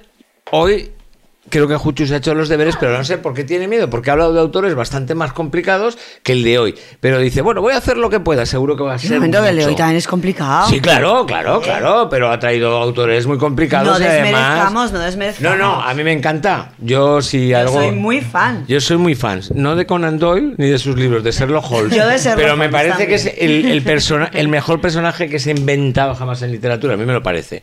No será así, seguramente. Pero a mí me lo parece. Como detective, es maravilloso. Yo soy. Genial. Bueno, Realmente un pues fanático. Ya, Dispara, ya, dispara. ya Paco lo ha dicho todo. No, yo no he dicho nada, pero si digo dos cosas, no sabéis, Sí, no sabéis sí. coger un apunte para. Sí, no, Venga, yo vamos. Hombre, pero es- un segundo. ¿Te das cuenta de que tanto en mi sección como en la de Sabina te nos adelantabas y empezabas a contar cosas que, que nosotras íbamos no, a contar no, después? Pero- no, porque- no es no, exactamente pero- así, pero bueno. Pero he de reconocer que es difícil saber de qué se va a hablar, entonces... Hombre, sí, Claro. por supuesto, por Y lo que hago es intentaros meter una cuña para ir ahí, pero bueno. De hecho, yo a Paco se lo agradezco porque yo realmente. No, ahora me voy a callar puesto un rato. Venga, venga vamos allá. A ver, yo sí. eh, no hubiera hablado nunca de Arthur Conan, Arthur Conan Doyle. yo con el inglés. Arthur Ignatius Conan Doyle. Si no fuera porque me enteré de que Pepa iba a hablar de la Highsmith. O Highsmith. Es igual, dilo como no, quieras. La Highsmith, puedas. la Highsmith. Yo me había preparado otra cosa, pero digo, joder, necesito un contrapunto. Un contrapunto a la Highsmith. Y era la Gata Christie, pero es que Agatha Christie me gusta entre poco y menos. Entonces Hombre, el digo. personaje de Hercules Poirot. eh, sí, pero como, como novela intriga, ¿Cómo se diría? ¿Hercule Poirot? Es que eh, iba a decir algo, pero igual me adelantó. Pues no, te quiero decir. A ver, hay, hay dos grandes. dos- en, el, en el mundo de, de la, de la novela policíaca o criminal, hay, hay dos, dos tendencias. Está la novela negra, que, y la Highsmith es una de las principales, y la novela Enigma, que tenemos Agatha Christie y a Arturo. Y Arturito. Y Artur- Bueno, yo, yo, yo sí me. si Pues me- menos mal que no iba a y. ¿Me y dentro me permites un apunte? Te permito todos Vale. los apuntes. Tienes-. Yo, Tienes yo 30 haría- minutos. Yo, yo pondría a, a Conan Doyle y a Agatha Christie dentro de la novela Detectives. Exacto, modo. exacto, sí, y sí. diferenciaría entre la novela de detectives pura de Agatha Christie y la novela de Conan Doyle, que yo la pondría dentro de una novela poli- policial lógica. A ver, sí. O sea, ¿dónde, sí, sí, sí. dónde tú Sí, puedes sí. ir mientras vas leyendo, pues ir atando cabos y al final llegar a la conclusión porque están las pistas dentro Correcto, del relato. por Me eso- gustaría hacer una apreciación. Por eso he elegido a Arthur Conan Doyle y Sherlock Holmes Sí. y no a Agatha Christie. Pero porque... me gustaría hacer una apreciación. Patricia Highsmith no ha hecho ninguna novela de detectives. Claro. No, por eso, por eso, eh, por eso, por Eso eso. te- no, es que Patricia Highsmith es novela negra. Entramos ya en el Sí, terreno la podríamos meter de la novela de la negra. novela negra Criminal. perfectamente. Exacto. Estos Sí, son- o- o, es bueno, más la novela porque enigma. sí que entra dentro de la mente del criminal, etcétera. ¿no? Psicológica, sí, sí. Bueno, y entonces. Porfa, continúa, Juchu. Mm, No, y entonces, pues bueno, te puedo, cont- voy a- pues puedo contar un poco la vida del señor este de Arthur Conan Doyle. Que este señor, pues mira, nació en, el- en la época victoriana, 1859. que Eso pesa. Eso pesa mucho y en su obra, en su obra y en el carácter de su autor pesa mogollón. O sea, de, de Holmes, que todo, el- todo el mundo habla de él, que es un tipo pues como elitista, misógino, tal, es que es un hombre de su época. Misántropo también. Mm, Sí, quizá un poco, pero es que es, es la época victoriana. Entonces, el hombre este que es eh, ser, es ser, mucha gente se piensa que es ser por, por haber escrito a Sherlock Holmes, y no. Es ser porque el tipo escribió unas novelas glosando eh, las proezas del imperio británico en, en África, las barbaridades que hicieron con los Boers, campos de concentración, que fueron los primeros que lo hicieron y tal. Entonces justificó, al igual que su contemporáneo Rayal Kipling, entonces por eso lo hicieron ser, no por ser un gran escritor, lo hicieron ser por los servicios que le hizo a, a su, Las a alabanzas. a su, a su gloriosa majestad. Sí, la, la- la pelota novelada que les hizo. Correcto. Pero bueno, eso tampoco, tampoco es muy grave. Él nació en una familia bien, aunque su padre era un señor que irlandés. Él nació en Edimburgo en 1859. Eh, su padre era irlandés, católico y, oh sorpresa, alcohólico. ¿Quién se lo podía imaginar? Un irlandés católico alcohólico. Bueno, era funcionario, ahí como Diego, eh, pero... Gracias Sí, por hombre. el aporte. Sí, Este, este, no. este, este aporte Ha sido no. gratuito. Pero bueno, era funcionario y dibujante. Y dibujante. Y dibujante como Xcar. Así, así me Vamos, vamos Vale. repartiendo, venga, sí. Con Andoil se curraba los libros. No, su padre no. Más que tú las Verdad, de- su padre no. Su padre, yo hablo de su padre. Su padre acabará como pues, como Pues bueno, era, era de una familia mm, eh, en, en- en su línea genealógica bastante bien. Pero su padre, lamentablemente, no. Era un tipo bastante desequilibrado, maltratador, eh, borracho y, esquizofrénico. Y se pegaba la vida en, en viajando a los centros de estos psiquiátricos o consultorios o sanatorios o como los llamaran en su época. Casas de reposo. Sí, no sé cómo lo llamarían Casas en de aquella salud, época. ¿no? Bueno, entonces el chaval eh, se crió más bien a la sombra de su madre, que era una, una mujer culta, porque sí que eran de familia bien. Entonces, en- de muy jovencito lo llevaron a los jesuitas. Y el chaval, pues aprendió idiomas, esto que hacen los curas, aparte de tocarte y tal, pues te enseñan idiomas y estas cosas.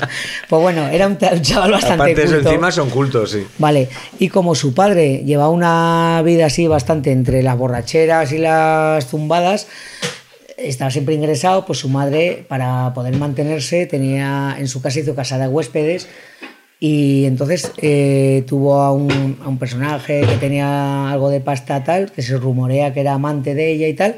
El caso es que no se sabe muy bien si fue él o un tío de Conan Doyle el que le, que le pagó el ingreso en, los estudios y todo esto. Y entonces, en, en 1876, el hombre, gracias a estos dineros, ingresó en la universidad, en, ahí en, en Edimburgo, en la Universidad de Medicina, Sí. y casualmente ese mismo año, al otro lado del Atlántico, teníamos a Toro Sentado ingresando al general Caster en el paraíso, ahí en Little Big Horn, con lo cual tenemos indiecicos en esta historia. Ah, que, mira. hombre, es Hay que, que justo- siempre los indiecicos eh, que hombre, estar. siempre tiene que haber indiecicos. El mismo año que Arthur Conan Doyle ingresó en la universidad, que fue el, el momento clave de su vida, pues eh, Toro Sentado ingresó a Caster en, En el cementerio paraíso, claro. Pues bueno, llegó a esta Checkpoint, universidad Colorado. y ahí conoció a Joseph Bell, que era un profesor que fue el pionero en, en la ciencia forense, que de hecho este, este tío, aquí hay que hacer una parte, este tío incluso la policía británica le pidió consejo para intentar esclarecer los crímenes del- de Jack el Destripador. Porque este fue uno de los pioneros en el tema de la deducción y la observación. Él defendía, así, mira, antaño la policía, ahora no pasa nunca. O sea, coge un culpable y hace que los hechos se amolden a- al culpable. No. Este defendía que había que observar. mm, eh, Así los- ves tú a la policía de hoy. Cogen al culpable. Sí, generalmente sí. Amoldan los hechos a joder al culpable. Gracias, sistema A, ve- judicial. a ve- a veces pasa, ¿eh? A veces pasa, ¿eh? Yo te cojo y dices, mira, tengo un títere, digo esta, digo, pues, y luego me Y monto una película. muy- Exacto. Pues bueno, este hombre, este hombre no. Era de este los hombre, que apoyaban a no. Correcto, este hombre era era, mucho mejor, ¿no? Exacto, este hombre era al revés. Empezó a, a decir que había que observar, eh, aplicar el método deductivo y jamás prejuzgar. O sea, Estamos hablando de su profesor, ¿no? Sí, Sí, de Joseph Bell. Joseph. De hecho, Y bueno, él- y no él sé, con- no sé si querrás decirlo. Eh, Sí, sí, sí. ¿Eh? Me, me- me adelanto. No, no, no, no, sigue, sigue, sigue, sigue. No, de que hecho, se, decir se que- supone que se inspiró Holmes Eso es, eso es. está bien. Vale, Eso es. exacto. Porque este llegó ahí siendo un chavalote ahí a la universidad y tal. Un chavalote llegó ahí, tío del pueblo, llegó mi Tú padre. no hagas caso a borrachete. manzanas que no sirve para las Dale, dale. Y hay una cosa muy curiosa que, que sí- que sí que está documentada, que eh, entonces en las universidades se hacía una historia, no sé si ahora ahora, porque yo hace que no voy a la universidad nunca, o sea, no he ido nunca. No, sí que ha sido, no mientas. Bueno, un ratico. Vas a Pues pasar bueno, droga, joder. No, estuvo, estuvo matriculado Sí, en- pero un ratico. Bueno, pues, eh, pues pillaban, matriculado. pillaban gente, gente que tenía enfermedades y tal, podían ir gratuitamente a ser atendidos en la, en la facultad de medicina. Entonces, eh, nuestro amigo Arturito, Ignatius, Artur Ignatius, vio un día que llegó, llegó un señor cojeando a una de las clases, clases consulta de Joseph Bell. Y llegó un hom- el hombrecillo y tal, y entonces él decía, bueno, señores, ¿qué le pasa a este hombre? Y decía uno, ¡guau! ¡Que cojea! Y dice, vale, chaval, vale, chaval, sí. Método deductivo Venga, total. adiós. Fuera. Llega, ¿tú qué le pasa? No sé, llegó tarde. Dice, a ver. Y decía, este hombre, su problema es el alcoholismo. Decía, hombre, ¿y cómo lo sabe? Y además vive en el barrio tal. Y se quedó todo el mundo flipando y el tal Joseph, Joseph Bell dijo, mira, lleva en los zapatos, lleva una tierra arcillosa entre roja y verde que solo se da en ese barrio. Lleva la nariz con venillas hinchada y además en el bolsillo le estoy viendo una petaca de whisky. Este hombre Y además es mi cuñado y lo conozco Sí, perfectamente. Y además, no, me- dijo, he dormido con su mujer y cuando ha venido me ha dijo, despertado. Este hombre padece de alcoholismo. O sea, su problema es el alcoholismo. A ver, estamos en Escocia. O sea, tampoco era, tampoco Ya, era pues era difícil. raro, tampoco sí. era difícil. Pero bueno, de hecho, a, esto sí que está documentado. A Arthur Conan Doyle se le quedó tanto marcado que en uno de sus relatos utiliza exactamente lo Sí. mismo. De un señor que llega a su consulta y por el barro que lleva Sí, los zapatos. bueno, lo- lo de los barros, por de, lo- el barro de los es. zapatos, Co- eh, el estudio de las arcillas y de los cenizas. es Además, en uno de sus últimos cuentos se lo dedica a su profesor Joseph, Joseph Bell, con lo cual sí que es cierto de que le marcó lo del método deductivo. Hombre, de- eh, de- de- indudablemente, o sea, era un método que no, que entonces parecía nuevo porque No, se estaba es que nadie haciendo todo prácticamente de investigación policial y lógicamente impactaría Claro, eso. de hecho, haciendo ninguna una parte, el tal Joseph Bell tiene una historia para contarla, pero el hombre fue incluso a Londres para intentar descubrir los crímenes de Jack el Destripador. Eh, dedu- dedujo y descubrió otros crímenes de gente que decían mm, que había pasado X y él analizaba los cuerpos, los abría, en plan CSI. O sea, realmente fue una influencia en, en la vida de este hombre. Pues bueno, el muchachote este, el Arturo, acabó, acabó su carrera y luego le dio por ver mundo. Se montó en los barquetes y se fue de médico en- para, para balleneros que iban a Noruega, eh, recorrió mundo unos años y tal. Y dijo, va, va a hacer una consultica ya, aquí, en, en Londres y tal. Pero bueno, se hizo la consulta y se comió los mocos. Sí, es que tampoco- consulta, no, iba, no iba ni Dios. Tampoco Y- también necesitaba dinero para no, hombre, la consulta, que por pasa, una de las razones por las pero que, se embarcó. No, iba mucha gente, pero eh, se aburría y, Y tal. Y en vez de a hacer como manzanas, sudokus y tal, pues mira, escribía No, relatos. sudokus, unos sudokus. Este era- estaba ahí aburrido, que no, no había público. Y, y el tío escribía relatos. Y ahí por 1887, creo que fue aproximadamente, después de que no le cogía los relatos y tal, le dio por escribir una novelilla que se llamaba Estudio en, Esca- eh, Estudio en Escarlata. Y mira por dónde se la dio un editor, dijo, "Bah, esta mierda no sé si está bien, no sé si está mal. Tardó un año en publicarla, mira, y la publicó el mismo año que nuestro amigo Jack estaba ahí parti- partiendo la pana por Londres, nunca mejor dicho, la pana y las prostitutas, las partía a trocicos. Y, y lo petó. Y lo petó. O sea, en el- fue algo espectacular. O sea, llegó en la, en la Inglaterra victoriana, vendía no sé si 4 o 5 mil eh, libros, o sea, que es algo que ahora no vende ni el Rubius. O sea, es una, una barbaridad. Pero escu- escu- escúchame, ¿no apareció en Lestram eso? No Sí. apareció como relato en Lestram, Sí, sino sí, sí, pues sí. eso no como libro, sino lo que... No, fue un relato que se lo compraron. Sí, sí, es que era un- como libro, libro, no. No, porque yo, Es cierto, a ver, cierto, no, no, es- por si acaso, eh, estoy recordando. Pero lo que le hace famoso precisamente es publicar los relatos en un periódico, En un que periódico, publicaba claro. relatos, que Sí, sí, sí, sí. el famoso Lestran. Es que para publicar un libro en aquella época, o era Claro. Shakespeare No, y sobre no. todo para que la gente de Londres que lo comprara en, mayoría, lo que hacían era Exacto, comprar el semanal exacto. donde estaba el relato. Y la gente lo, de- lo devoró, o sea, fue algo. Pero lo que realmente luego ya fue la leche. Creo, ¿eh? que igual a lo mejor salió, que eh, igual a lo mejor salió un rato, no, lo sé ahora, pero... De hecho, tuvo el mayor error de su vida, que fue como. ¿Cómo se llama el hombre este? Javi me lo dirá. El polaco del videojuego de Witcher. ¿Eh? A ver, polaco, libro.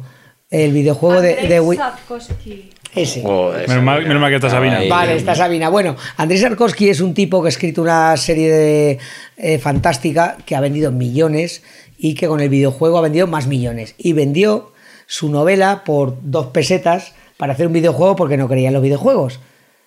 Y, Eh, y los videojuegos ha vendido millones. Pues este hombre, le pa- y ahora se está dando de cabezazos contra la pared por no haber vendido. Pues eh, Arthur Conan Doyle vendió por 25 libras Estudio en Escarlata. Estudio en Escarlata ha vendido lo que no está en los escritos.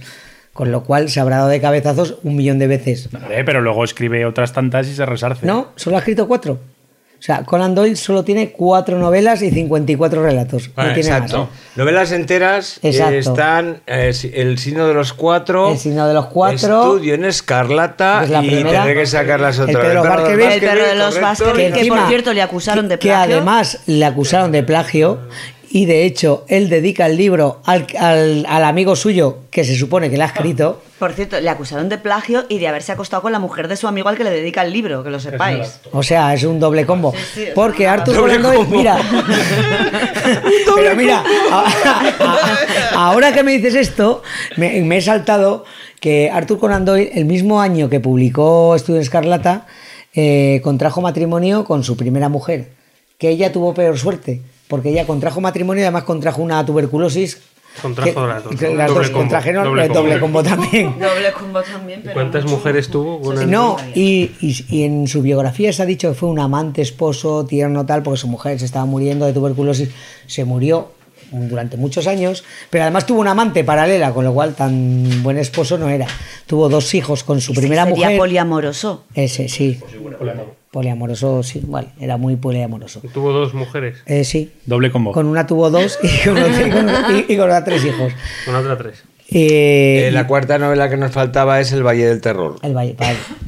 Tiene- tu- tiene cuatro y luego todos tuvo son cuatro relatos, novelas sí. y luego relatos. De hecho, para antes de, de preparar la sección, mm, como no me da tiempo a leer novelas, porque no me preparo todo tanto como manzanas, o sea, yo me lo preparo más así por encima, No me- pues no me solo me he leí leído ¿eh? de tres o cuatro relatos. Uno de ellos es el Escándalo en Bohemia, que es un re- el relato que lo lanzó a la fama, que es donde sale la única vez que sale una mujer que ha pasado la historia que solo sale en un puto relato, que es Irene Adler. Exacto. Qué bueno.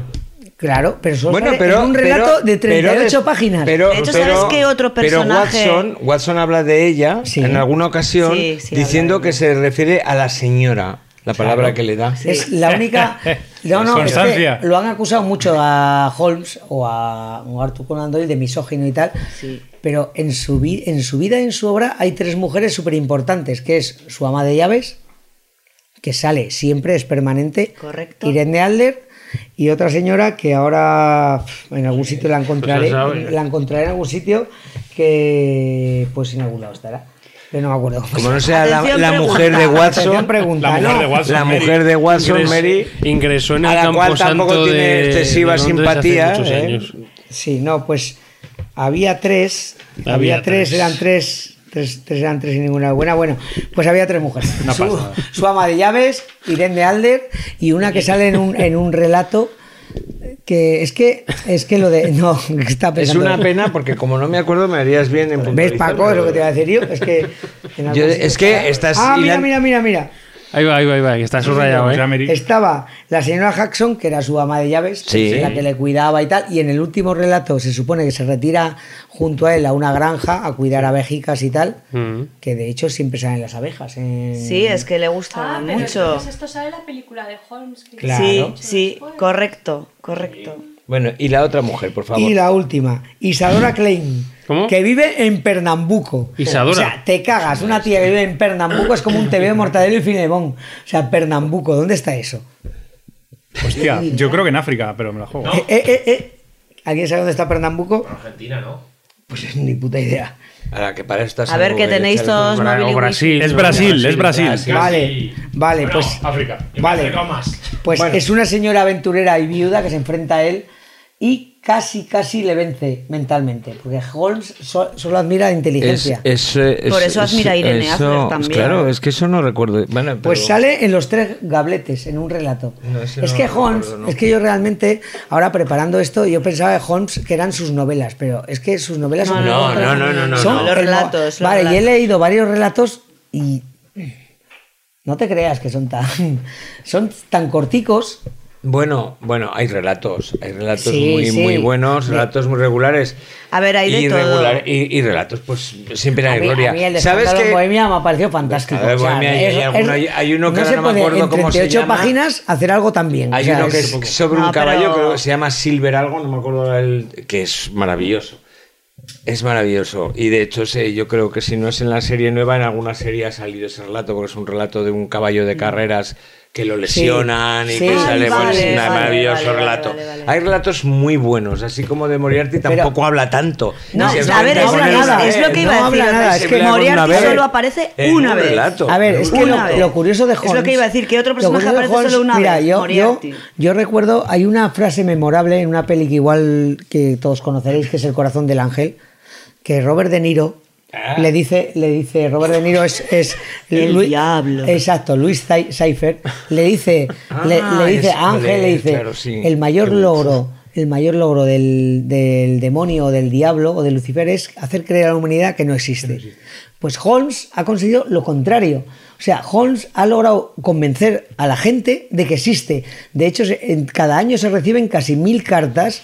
En el Bueno, 221 pero no, de no, Baker eso, no lo ha Street- logrado, eso no lo ha logrado Holmes. No, la- eso es lo que ha logrado Conan popular. Doyle. Pero No, no, sabéis- ha logrado sabéis- Conan Doyle. sabéis Ha que logrado Conan lo- hay Doyle- gente que cree todavía, yo buscando Sí, para documentarme, hay gente en los comentarios en blogs y tal, eh, incluso en podcast que he escuchado para preparar esto, que decían, joder, gracias por descubrirme, yo creía que Holmes era un personaje real. O sea, ha logrado convencer a la gente de que existía, de que era un ¿Sabes? personaje La real. frase, la frase esa del diablo sale también en Sospechosos Habituales, que me estaba, me También. estaba sonando. Ah, sí. También es ¿Sabes? verdad, es Eh, yo, yo que a mí, a mí me, me enamoraba este personaje cuando era joven, o sea, me, me enamoraba. Entonces, una de las cosas que creo que es el mayor logro de Conan Doyle es que ha logrado eh, pasar un personaje, lo ha tirado fuera de la historia y lo ha hecho real. Claro. Y una de las razones porque lo ha hecho real, precisamente estriba en esos relatos cortos. No, eh, eh, cuando el relato tiene cierta importancia a lo que sucede, pues te lleva el relato, pero los demás, los demás relatos que a lo mejor no tienen el mismo final impactante o que son más de allá,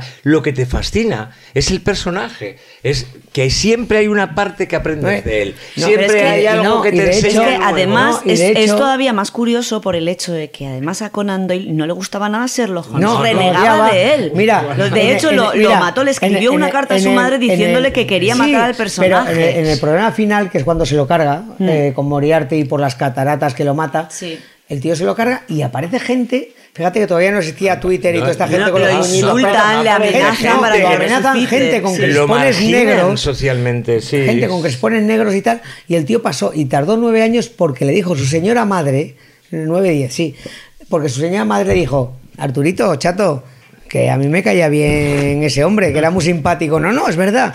Le, hizo, decía. le hizo caso, le dijo, Arthur, No, no, ah, eh, le dijo, Arthur, eh, Sí, Little Noise, Little Noise, Él que tenía verdad- pasado. verdadera reverencia por la madre. No. Y lo que no logró la Correcto. presión social Lo logró la que madre. fue enorme, porque no le hablaban, le Sí, decían sí, de todo sí. por la calle. No, Bueno, la gente se paseaba con calvario. crespones negros por delante de su casa. Sí, bueno, algo flipante. dice en muchísimas. Entonces la madre le dijo, por favor, Por favor. Que es que quiero yo.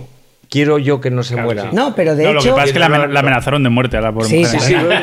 No, no, no, no, no, de- creo, ¿no? Y de hecho volvió con los per- El perro de Baskerville, que no es una novela, era una novela que tenía ya escrita, se De supone. antes, sí, estaba fechada Pero anteriormente luego ya la muerte explicó, explicó en un relato cómo fue la. la No, pero no vuelve, no vuelve con el perro, no, No, sí, no, sí, vuelve sí. con su con No, vuelve- con el Valle del Terror, Exacto. no, con el Valle del no, Terror. con el No. Valle del Terror explica el cómo vuelve. El cómo vuelve, exacto. Pero publicó antes eh, los Baskerville. Ah, vale, esto no que ahí vino la polémica porque no se sabía si le había escrito él o no. Mm. Y luego hay otra cosa más divertida de, de Holmes, que toda su iconografía no la escribió él, o sea, no es culpa suya. Esa la, la ha cogido, ha sido tan popular, o sea, ha sido el pueblo que la ha hecho suya. La iconografía Un par de es detalles, un par de detalles. Primer detalle, que no, no sé si lo sabéis. Eh, Sherlock Holmes es el personaje más retratado en películas. Correcto. Es el personaje que más ha aparecido, o personaje de Sí, ficción que más sí. ha aparecido en películas de la Y historia. es más nombrado incluso que el Quijote o que la Biblia. Totalmente, es el más totalmente. nombrado. Y el segundo, ¿cuál es Más el. No, el segundo dato. ¿Cuál es el, el queso preferido de Sherlock Holmes? Elemental. ¿Y cuál es la frase que jamás dijeron en sus novelas? Elemental, Elemental, querido. Watson. ¿Sabéis de quién es la culpa?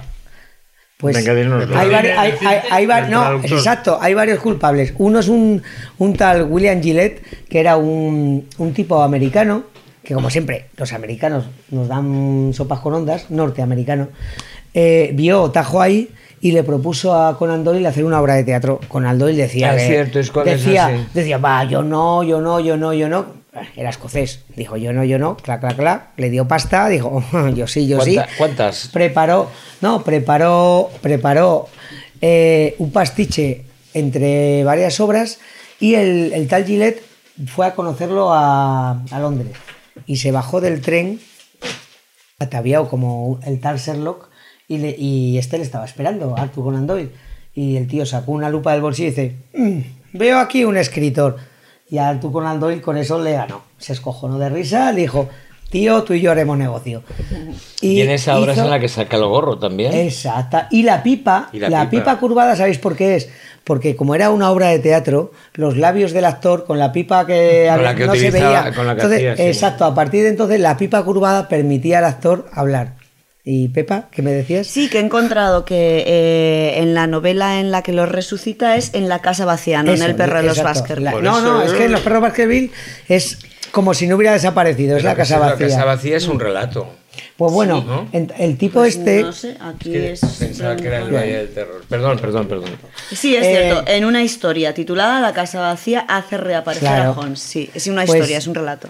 Pues cuando, cuando el tipo este, Pero sé el- breve. el William Gillette, le hizo la obra de teatro, la estrenó, me parece, me parece que en Boston, no te voy a decir el año, o sea, la gente que quiera sepa- saber los Nah, datos. que la mire, que la mire tú, no te preocupes. Wikipedia. Eh, Pues una bueno, obra de teatro fue en Boston. Una, fue una...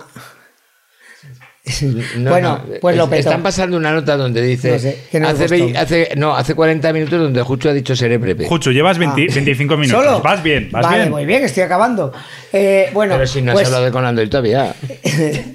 pues Venga, el, perdona, perdona. Pues el tipo resulta que, que la obra lo petó. O sea, lo petó, lo petó de, de tal manera que hizo cientos de, de representaciones. Fue, fue algo, una locura en Estados Unidos. en- luego pasó a Europa y tal. Entonces, claro, el Arturito este decía, joder, a mí no me gusta una mierda Sherlock Holmes, pero coño, esto me da pasta.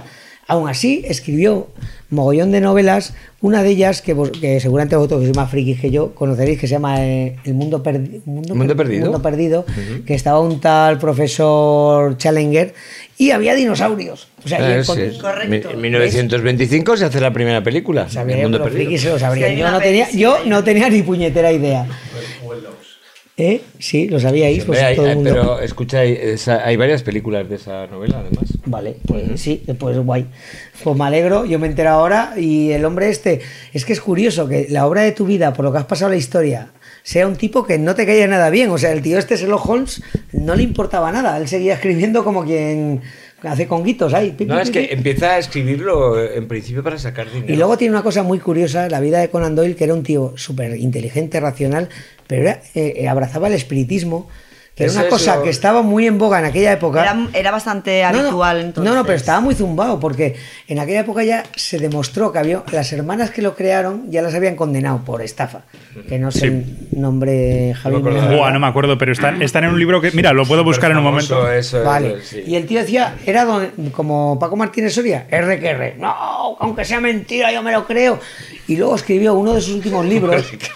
Como que de las hadas, unas hadas que, que decían que, había, que habían foto, unas chicas que habían Que habían fotografiado, fotografiado hadas. unas hadas en el vale, bosque, y el sí. tío escribió un libro dando fe de eso, que todo el mundo se le reía.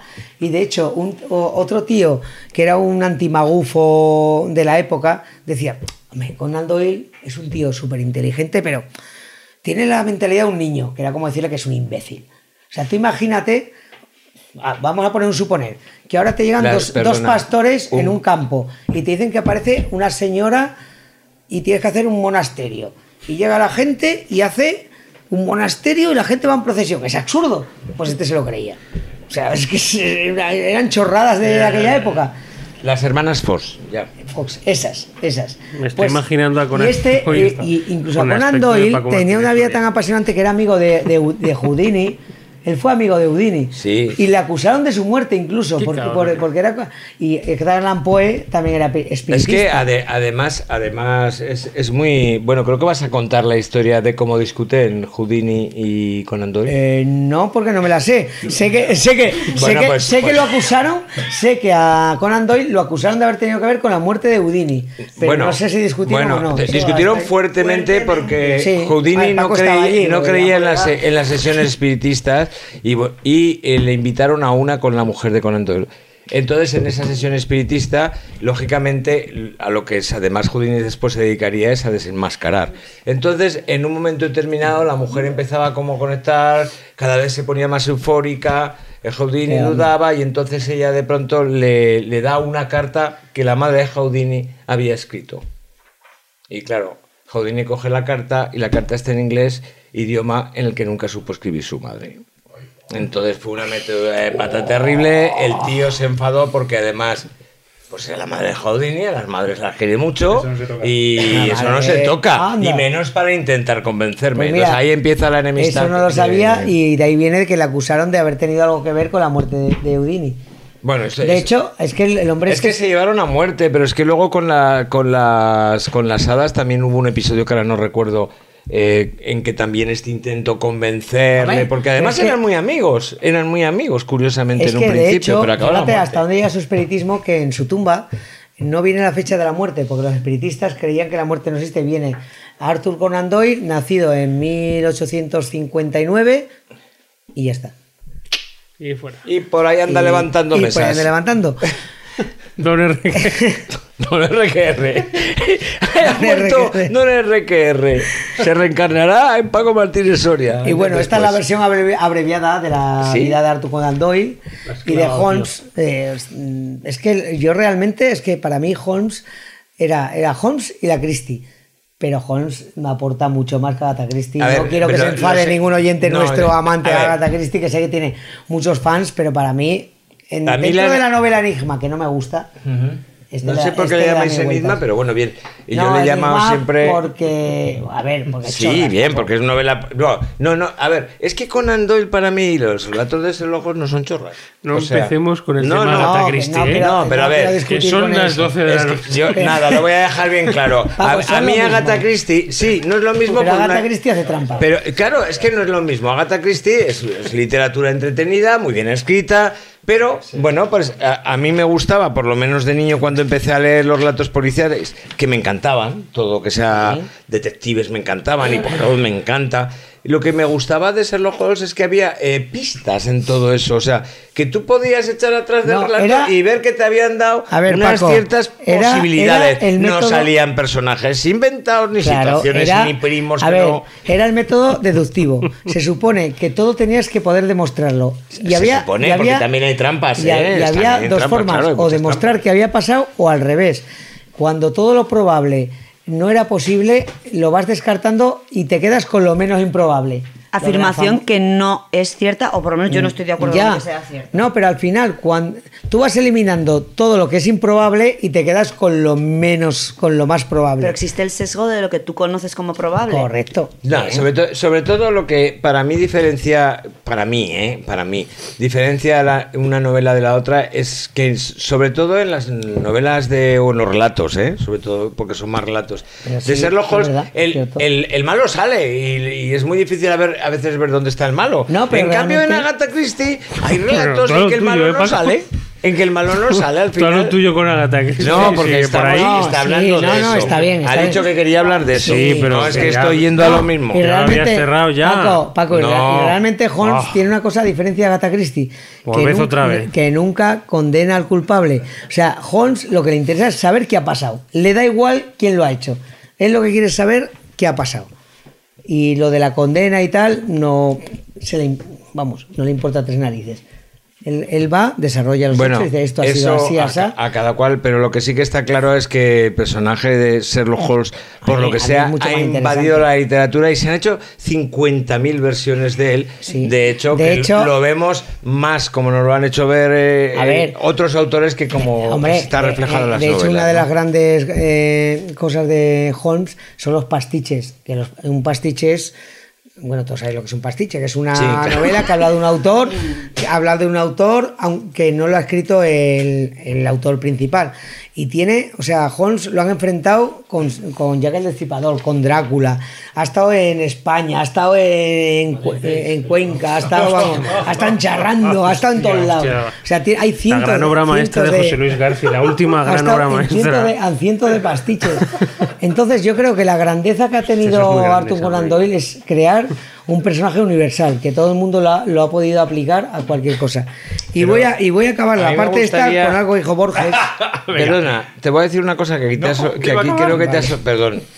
Bueno, no, no, no, que broma. acabamos, ¿eh? Debe decirlo. debe Una decirlo. cosa me parece importante porque yo he co- he conocido mucha gente que creía en el espiritismo que les habían pasado cosas parecidas. Es que perdió un hijo en la Primera Guerra Sí, Mundial. y encima lo perdió en el, en el último mes del 18. Oh. O sea, lo perdió Fíjate. justo, pero era un hijo de su segunda mujer. En el No último sé, minuto de 50 la, en el último minuto de Pero la prórroga, eh, conocido, cuando yo he más conocido gente que cree en el espiritismo a raíz de temas traumáticos que han acudido espiritistas que les dice pues que, Hostia, pero. que conecta o bien con el hijo perdido, Hostia, sobre pero todo hijos. Conan Doyle creyó en el espiritismo desde sus No, veintipocos es que- años. Pero es que es curioso, Hay es que- que es curioso que un personaje que es capaz Y tan- de escribir sí. una mente tan Sí, sí, sí, deductiva es- después súper no raro. sé, ¿no? Que solo cree en lo que ve y resulta que era un zumbao del espiritismo. Bueno, y ya. Y bueno, y ya. Acabo diciendo lo que decía Borges, que Borges es un gran amante de la novela policíaca, junto a Bioy Casares, Bi- Bioy Casares.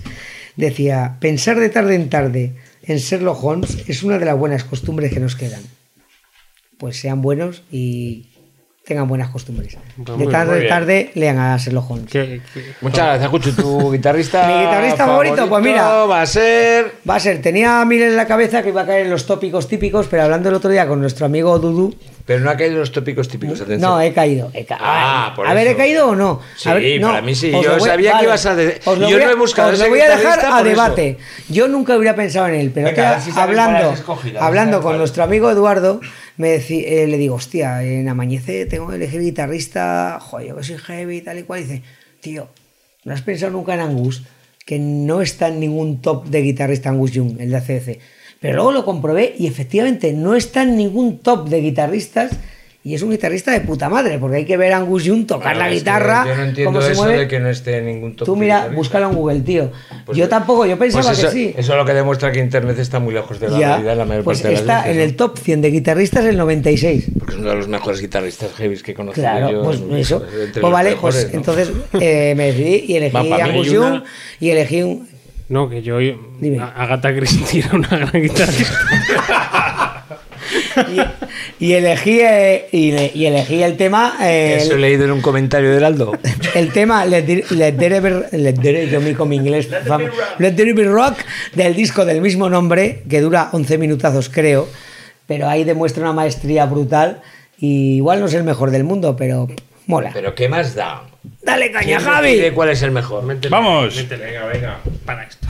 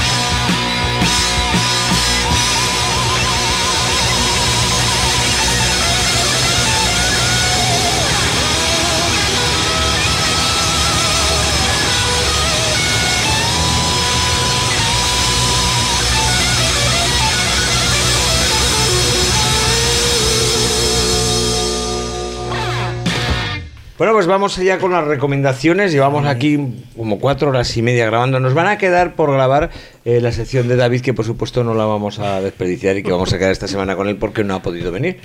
Entonces, además, como grabamos cada tres meses, no creo que sea tal cantidad de horas. Si lo pones a repartir, te queda 10 minutos diarios aproximadamente. Así que no es para tanto. Vamos con nuestras recomendaciones y vamos a empezar por la derecha, porque Sabina, ¿tienes las recomendaciones preparaditas? Bueno, yo es que traigo solamente una recomendación. Genial. Porque la verdad es que no me lo he preparado y viniendo de camino digo, hostia, recomendaciones, ¿qué hago, qué hago, qué hago? Y no se me ocurría, así que una serie de Netflix. Bueno, qué originales somos Cayendo todos. lo original, pero esto no es realmente una mm, serie en sí. Es más bien un programa de Bill Nye, un Bill científico Nye, sí, muy bien. que he recomendado muchísimo a todos aquí, algunos lo habéis visto. Bueno, eh, Pepa lo conocía. Eh, Sí, lo que pasa es que yo lo sigo por su canal de YouTube, aunque está también colgado todo esto ahí. Yo, yo le conocía buenísimo. básicamente de oídas, de, de- de cosas que había puestas en internet, sobre cosas que decía Bill Nye, me parecía un tipo muy majo. Este tío hizo algún programa de ciencia más infantil en el canal Disney, tengo entendido. Eh, ha ganado un Emmy por, por sus programas. Este es, es un científico que hace shows, es un showman, es- es muy simpático además. Eh, brilla por, porque es un gran escéptico y le gusta mucho desmontar pues, los mitos y creencias de la sociedad actual. Entonces este, este programa de Netflix de varios capítulos, un total de 13 capítulos en esta temporada, no sé si, se van, a, si van a seguir nuevas temporadas. Eh, hace pues eh, lo que es su programa habitual, eh, basadas en torno a un tema cada capítulo, invita por un lado con tertulios o hace varios experimentos en el laboratorio y luego pues al final llega a sus conclusiones. Os lo recomiendo muchísimo. Hace, el primer capítulo es uno de sus grandes temas que es sobre el tema del calentamiento global. Eh, habla de la medicina, de las medicinas alternativas, por llamar a las medicinas. Eh, habla sobre ah, los alienígenas eh, y sobre uno que me gusta mucho es sobre el espectro sexual. Ese es fantástico. Mm, Transgénicos también. los transgénicos, Sí, pone, de- pone temas científicos, ¿no? Yo he visto el Sí. programa. Pone temas científicos que realmente generan polémica y te explica las razones por las que no deben de ser polémicos. Porque eh, lo que decía antes, cuando hablamos del método científico, que mucha gente habla de ciencia sin saber qué es, lo que da son evidencias. Y entonces lo que te trae son evidencias. Te demuestra además un programa muy entretenido, con secciones muy cortitas. Muy ligero. Todo lo contrario a Es este. que es un divulgador fabuloso, Sí, ¿eh? sí. Verdad, yo lo recomiendo ¿Cuánto también. necesitamos un programa así en la televisión española? Por favor. ¿verdad? Eh, es Bill Nye Saves the World. Save Se the escribe N-Y-E, NIE. Y esta es mi recomendación. Ya me traeré Pues más bien, la próxima vez. ya está. Y luego vamos con Pepa. Pues yo también voy a ser muy breve porque como ya os he metido la turra antes con Patricia No, no, por favor. La tundra, tundra, Aquí, tundra, La ven- tundra, tundra. perdón, perdón. aquí venimos a echar la tundra, no venimos a otra cosa. Se lo he puesto mal en Facebook, he puesto turra. Bueno, luego No, lo corrijo, luego lo corrijo, luego lo corrijo.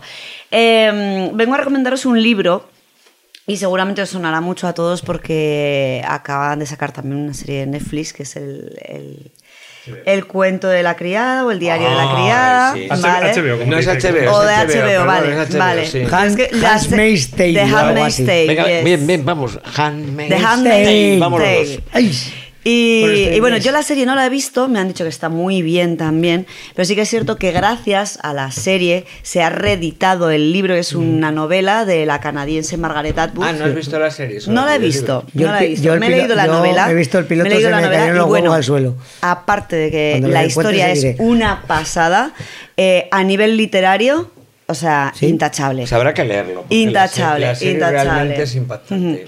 Bueno, pues como he dicho, eh, es de la escritora canadiense Margaret Atwood. Me imagino que muchos conoceréis la serie o incluso la habréis visto. Eh, no sé qué diferencias hay entre la novela y la serie. Eh, en, la, en el prólogo de, de la novela de esta última edición, que yo tengo la última edición, la que acaba de salir ahora, el prólogo es de la escritora de Margaret Atwood y habla de la serie porque ha participado en la elaboración de varios de los episodios, incluso ha hecho algún cameo en, en- Ah. en alguno de los episodios también. Entonces, a mí eh, me gusta mucho a nivel literario porque utiliza la técnica de los flashbacks eh, y la utiliza con una maestría me parece sublime, o sea, es im- impresionante. Y lo que hace es utilizar esta técnica para hacer una especie de juego entre dos historias distintas, que es la historia de la criada en la actualidad, en la cual está sometida en ese régimen. En ese mundo Eh, es, exacto, bueno, a ver, para quien no conozca la historia, vamos a, porque claro, doy por supuesto que todos la conocéis, pero vamos, es eh, una sociedad ficticia, indeseable, una distopía. Ya, Eh, spoilers. entonces, eh, es una novela distópica No, no. eh, y feminista también. Spoilers. Y- No, no voy a hacer ningún spoiler. No voy a hacer ningún spoiler, Sabina, no te nada, preocupes.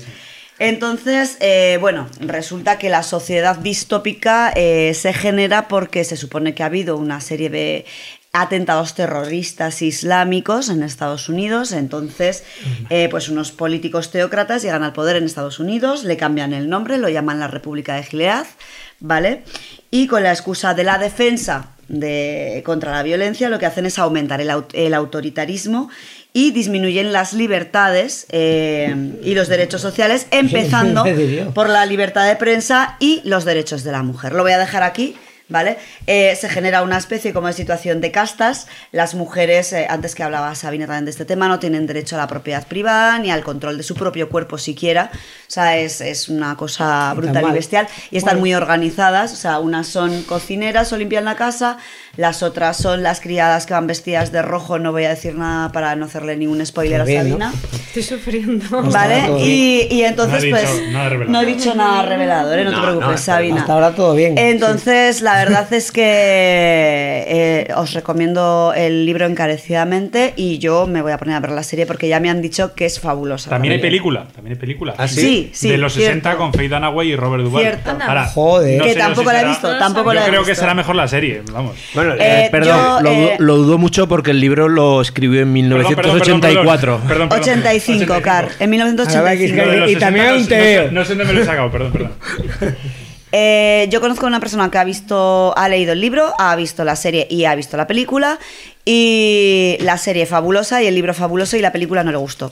Bueno, yo no sé cómo será el libro, pero sí desde aquí puedo recomendar la serie que la he visto entera, que me ha tenido fascinado, que me cago en HBO y lo de sacar los, los capítulos por semana, joder. Me gusta a mí cuando más cuando lo cuelgo todo entero porque hasta el final estuve un poco sufriendo. que Pues de hecho, de hecho tiene lo, que ver lo que han hecho con esta serie es que lo han sacado de tres en tres, o sea que tampoco Sí, bueno, puede. sí. tampoco Bueno, tanto. n- no, porque hubo un, o sea, yo semanalmente creo que no, creo que hubo unos que me comí uno. ¿eh? Pero vamos a ver, esta serie no es que yo recuerde, no es de HBO. Es decir, HBO ha comprado los Sí, derechos no, a pero, otra. pero ha salido, Es de- yo, es de estaba, Hulu. yo he estado esperando viendo uno y esperando Yo lo de la serie lo desconozco. Que no sé cómo han salido porque luego ya dejaba hasta que no estaban todos ya no los ponía, pero la he disfrutado muchísimo. Sí que es una serie para ver calmadamente.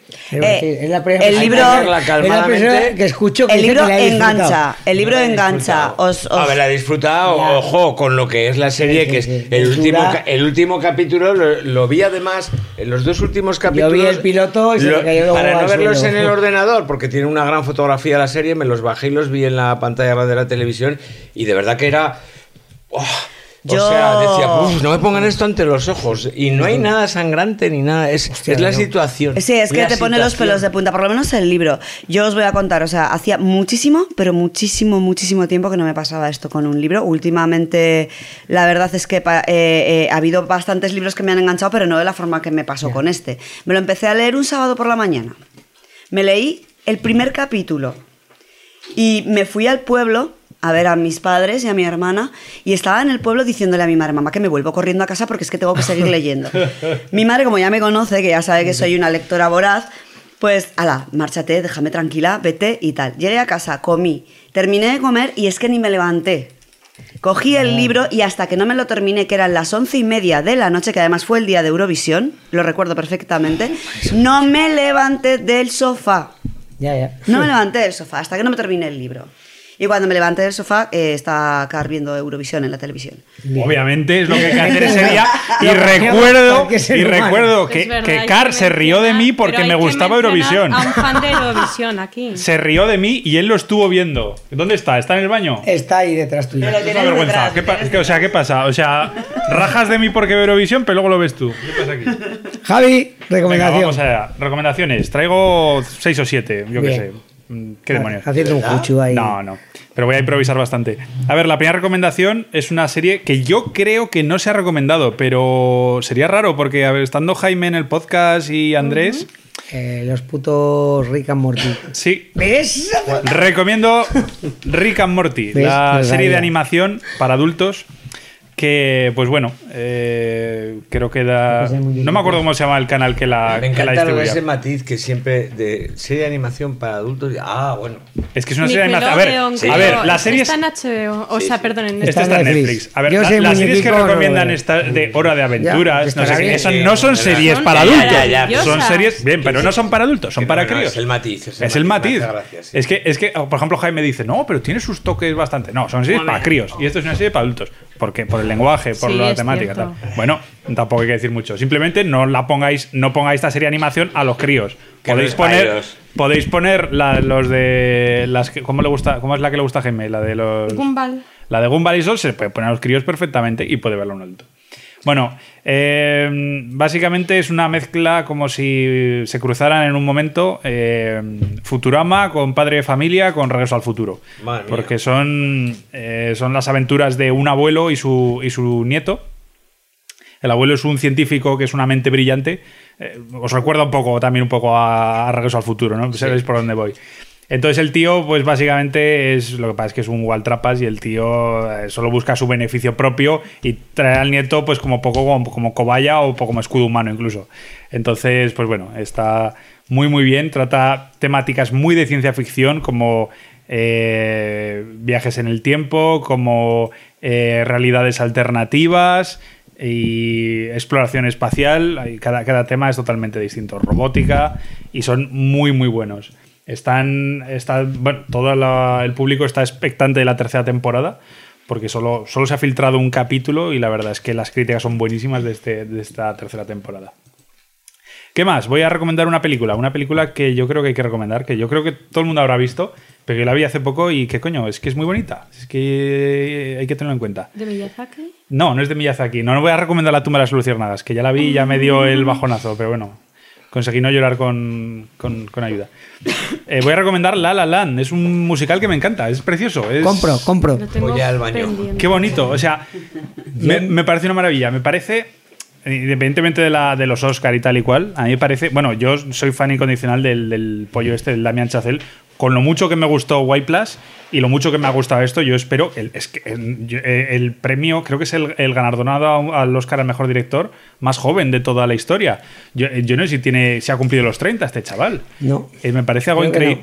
Eh, esta película, en serio, vedla y si además sois, no diré, no diré fans fanáticos del musical, pero eh, digamos que os gusta el género musical, lo disfrutaréis más. Estoy porque, contigo. porque también adentra un poco en, la, en, en qué consiste el musical, porque es una reflexión muy, muy interesante y con, y con guiños constantes que, que no te esperas, en serio. Eh, Pese, pese a que el, potr- el prota es el hombre este que tiene cara piedra, que es inexpresivo total, es un peliculón.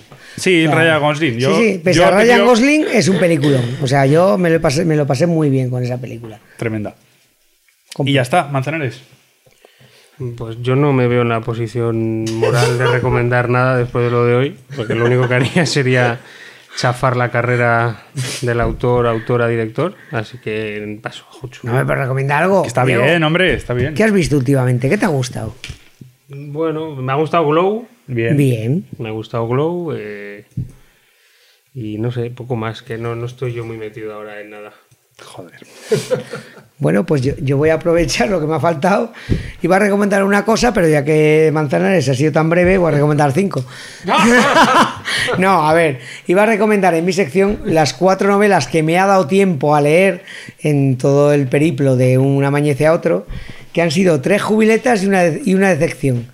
Tres jubilados que me han satisfecho mucho. digo, ¿Qué es eso de tres jubiletas? Y ya venía, ya viene aquí Paco. Pues tres jubiletas que me han dado satisfacción, que son eh, Andrea Camilleri, Petro Marcaris y Michael Connelly. Hombre, el tío han- Calavera. Que, que han hecho tres novelas justo en este tiempo que ha pasado entre un podcast y otro. Y las tres me han, me han resultado muy satisfactorias. Y luego una decepción que ha sido un autor del que he hablado aquí varias veces por El poder del perro, El cártel o incluso El invierno de El invierno de Frankie, eh, que es eh, Don Winslow, que estaba esperando con muchas ganas su última novela, que aquí han hecho una traducción horrorosa. Es una novela que se llama The Force y aquí la han traducido como Corrupción policial. O sea, es no, eso ya pre- presagiaba un mal final. Y es una peli, es una peli, bueno, es una novela sobre la corrupción en Nueva York, que como hablé con un oyente nuestro que es Martin Rockets, que también la estaba esperando con muchas ganas, cualquiera que hemos visto de Ciel, la serie, o Serpico, o alguna serie de estas, es que es... ¡Ah! Y lo reitero, o sea, lo estoy diciendo como recomendación porque se puede leer, pero esto que esperas mucho de alguien y te quedas ahí como diciendo, ay, chato, ¿qué has hecho? Pues eso. Y luego también un videojuego. La última vez Manzana se rió mucho de mí porque estaba en la prehistoria jugando 100 horas al, al Primal y ahora llevo 70 horas jugando al Mass Effect Andromeda, que es lo mismo que hacía en el Primal, que es jugar en modo mirindo, o sea, ir por planeta recolectando minerales, descubriendo cositas y tal, y me lo estoy pasando pipa. Es un videojuego muy disfrutable y cuando lo acabe me engancharé a uno por culpa de los chicos estos de gamers ocupados, que os dije el otro día, que está nuestro amigo Aspirino, que se llama Elite, que es un videojuego que se ve que se trata de ir por ahí por planeticas, pues nada, paseando por la Vía Láctea, ahora me voy a Júpiter, ahora me voy a Saturno, ahora tal. ¿Pero cómo es el nombre completo? Elite, ay, Amigo. ay, mi memoria.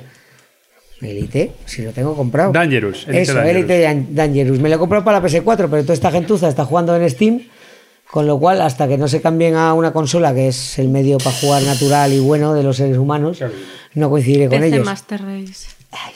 Pues eso. Eh, y ya está. Paco, recomienda tú. Ay, ¿no has has recomendado a manzanas? Sí, sí, Sí, Manzana ha dicho que no merecía recomendar nada.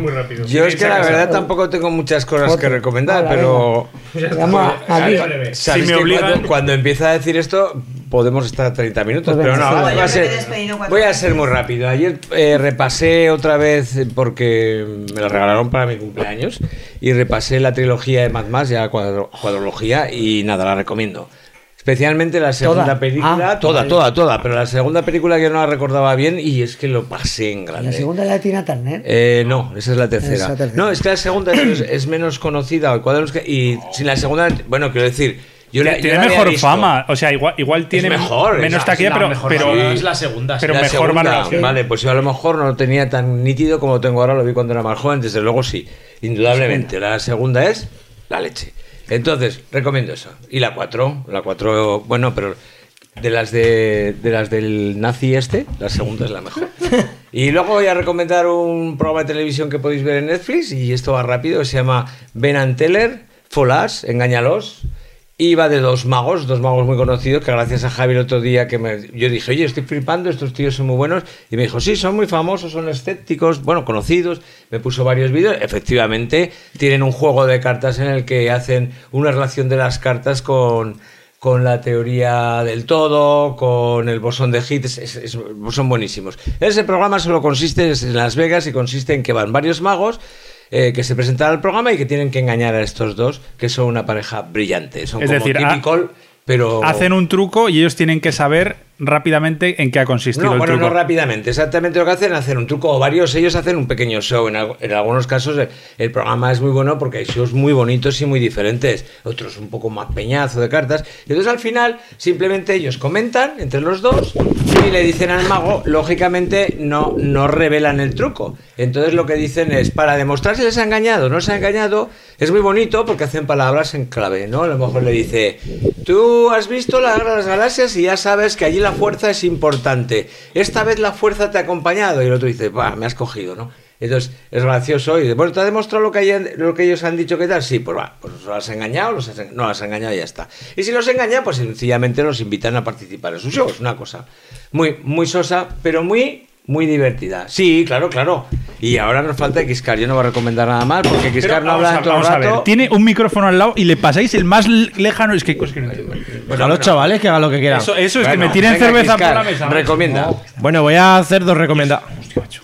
Bueno, Sí, voy a hacer dos recomendaciones. Una, primero, eh, os recomiendo que veáis Eurovisión, que la verdad es que está muy guay. Admito, Ahora, que, ahora. admito que estaba equivocado. Lo que pasa es que no habías visto. No, no, yo, exacto, yo nunca lo había visto. Bueno, lo había visto de pequeño y tal, y admito que estaba equivocado. Este año lo vi, me lo pasé muy bien, sobre todo con un gordito que salió que no sé si era de Rumanía o no me acuerdo dónde. Y eso de que, gordi- España quedara la última. eh, Eso me da igual, pero salió un gordito que soy súper fan de él. El tío eh, quería hacer como que cantaba a la vez ópera y a la vez música pop. Entonces iba con un traje que era como dos caras el enemigo de Batman, ¿no? Por un- por- iba por una parte, la parte izquierda iba como de rockero, con una chupa de cuero, y por el otro lado con un traje pues de como que de cantar ópera. Y cuando hacía como que cantaba ópera se ponía del ladico que se le veía el traje, y cuando hacía como que cantaba pop se ponía del ladico que se le veía la chupa de cuero. Es maravilloso. Es un señor que pesaba sus buenos 150 kilos. Es muy bonito de ver. Os recomiendo que veáis Eurovisión. Y la segunda recomendación: nunca vengáis a Valdespartera a grabar un podcast. Porque aquí me han dicho que el tranvía viene hasta las 12, son las 12 y 20. O sea que nos vamos a tener que ir andando, que esto está en el quinto pino, o pillar un taxi que nos va a costar 40 pavos. O sea, No, que nunca tenemos- vengáis a Valdespartera a grabar un Tenemos podcast. un búho, ¿no? Sí, hay un búho. Pues al búho, al búho. al búho. Paco, despide. Esto- cuando alguien dice seré breve, significa esto. Bueno, pues chicos, muchísimas gracias por habernos soportado una vez más. Volveremos no sé cuándo. Intentaremos que sea lo más En pronto octubre, posible. Paco, hay que volver. Pero en octubre como poco sí, porque nos han dicho de formar parte otra vez del Action Podcast Day. Esta vez eh, va a ser para reivindicar los problemas que hay en la República Dominicana, donde la gente va de vacaciones, pero el 70% de la población no tiene una casa donde dormir ni donde sentarse. O asentarse, perdón.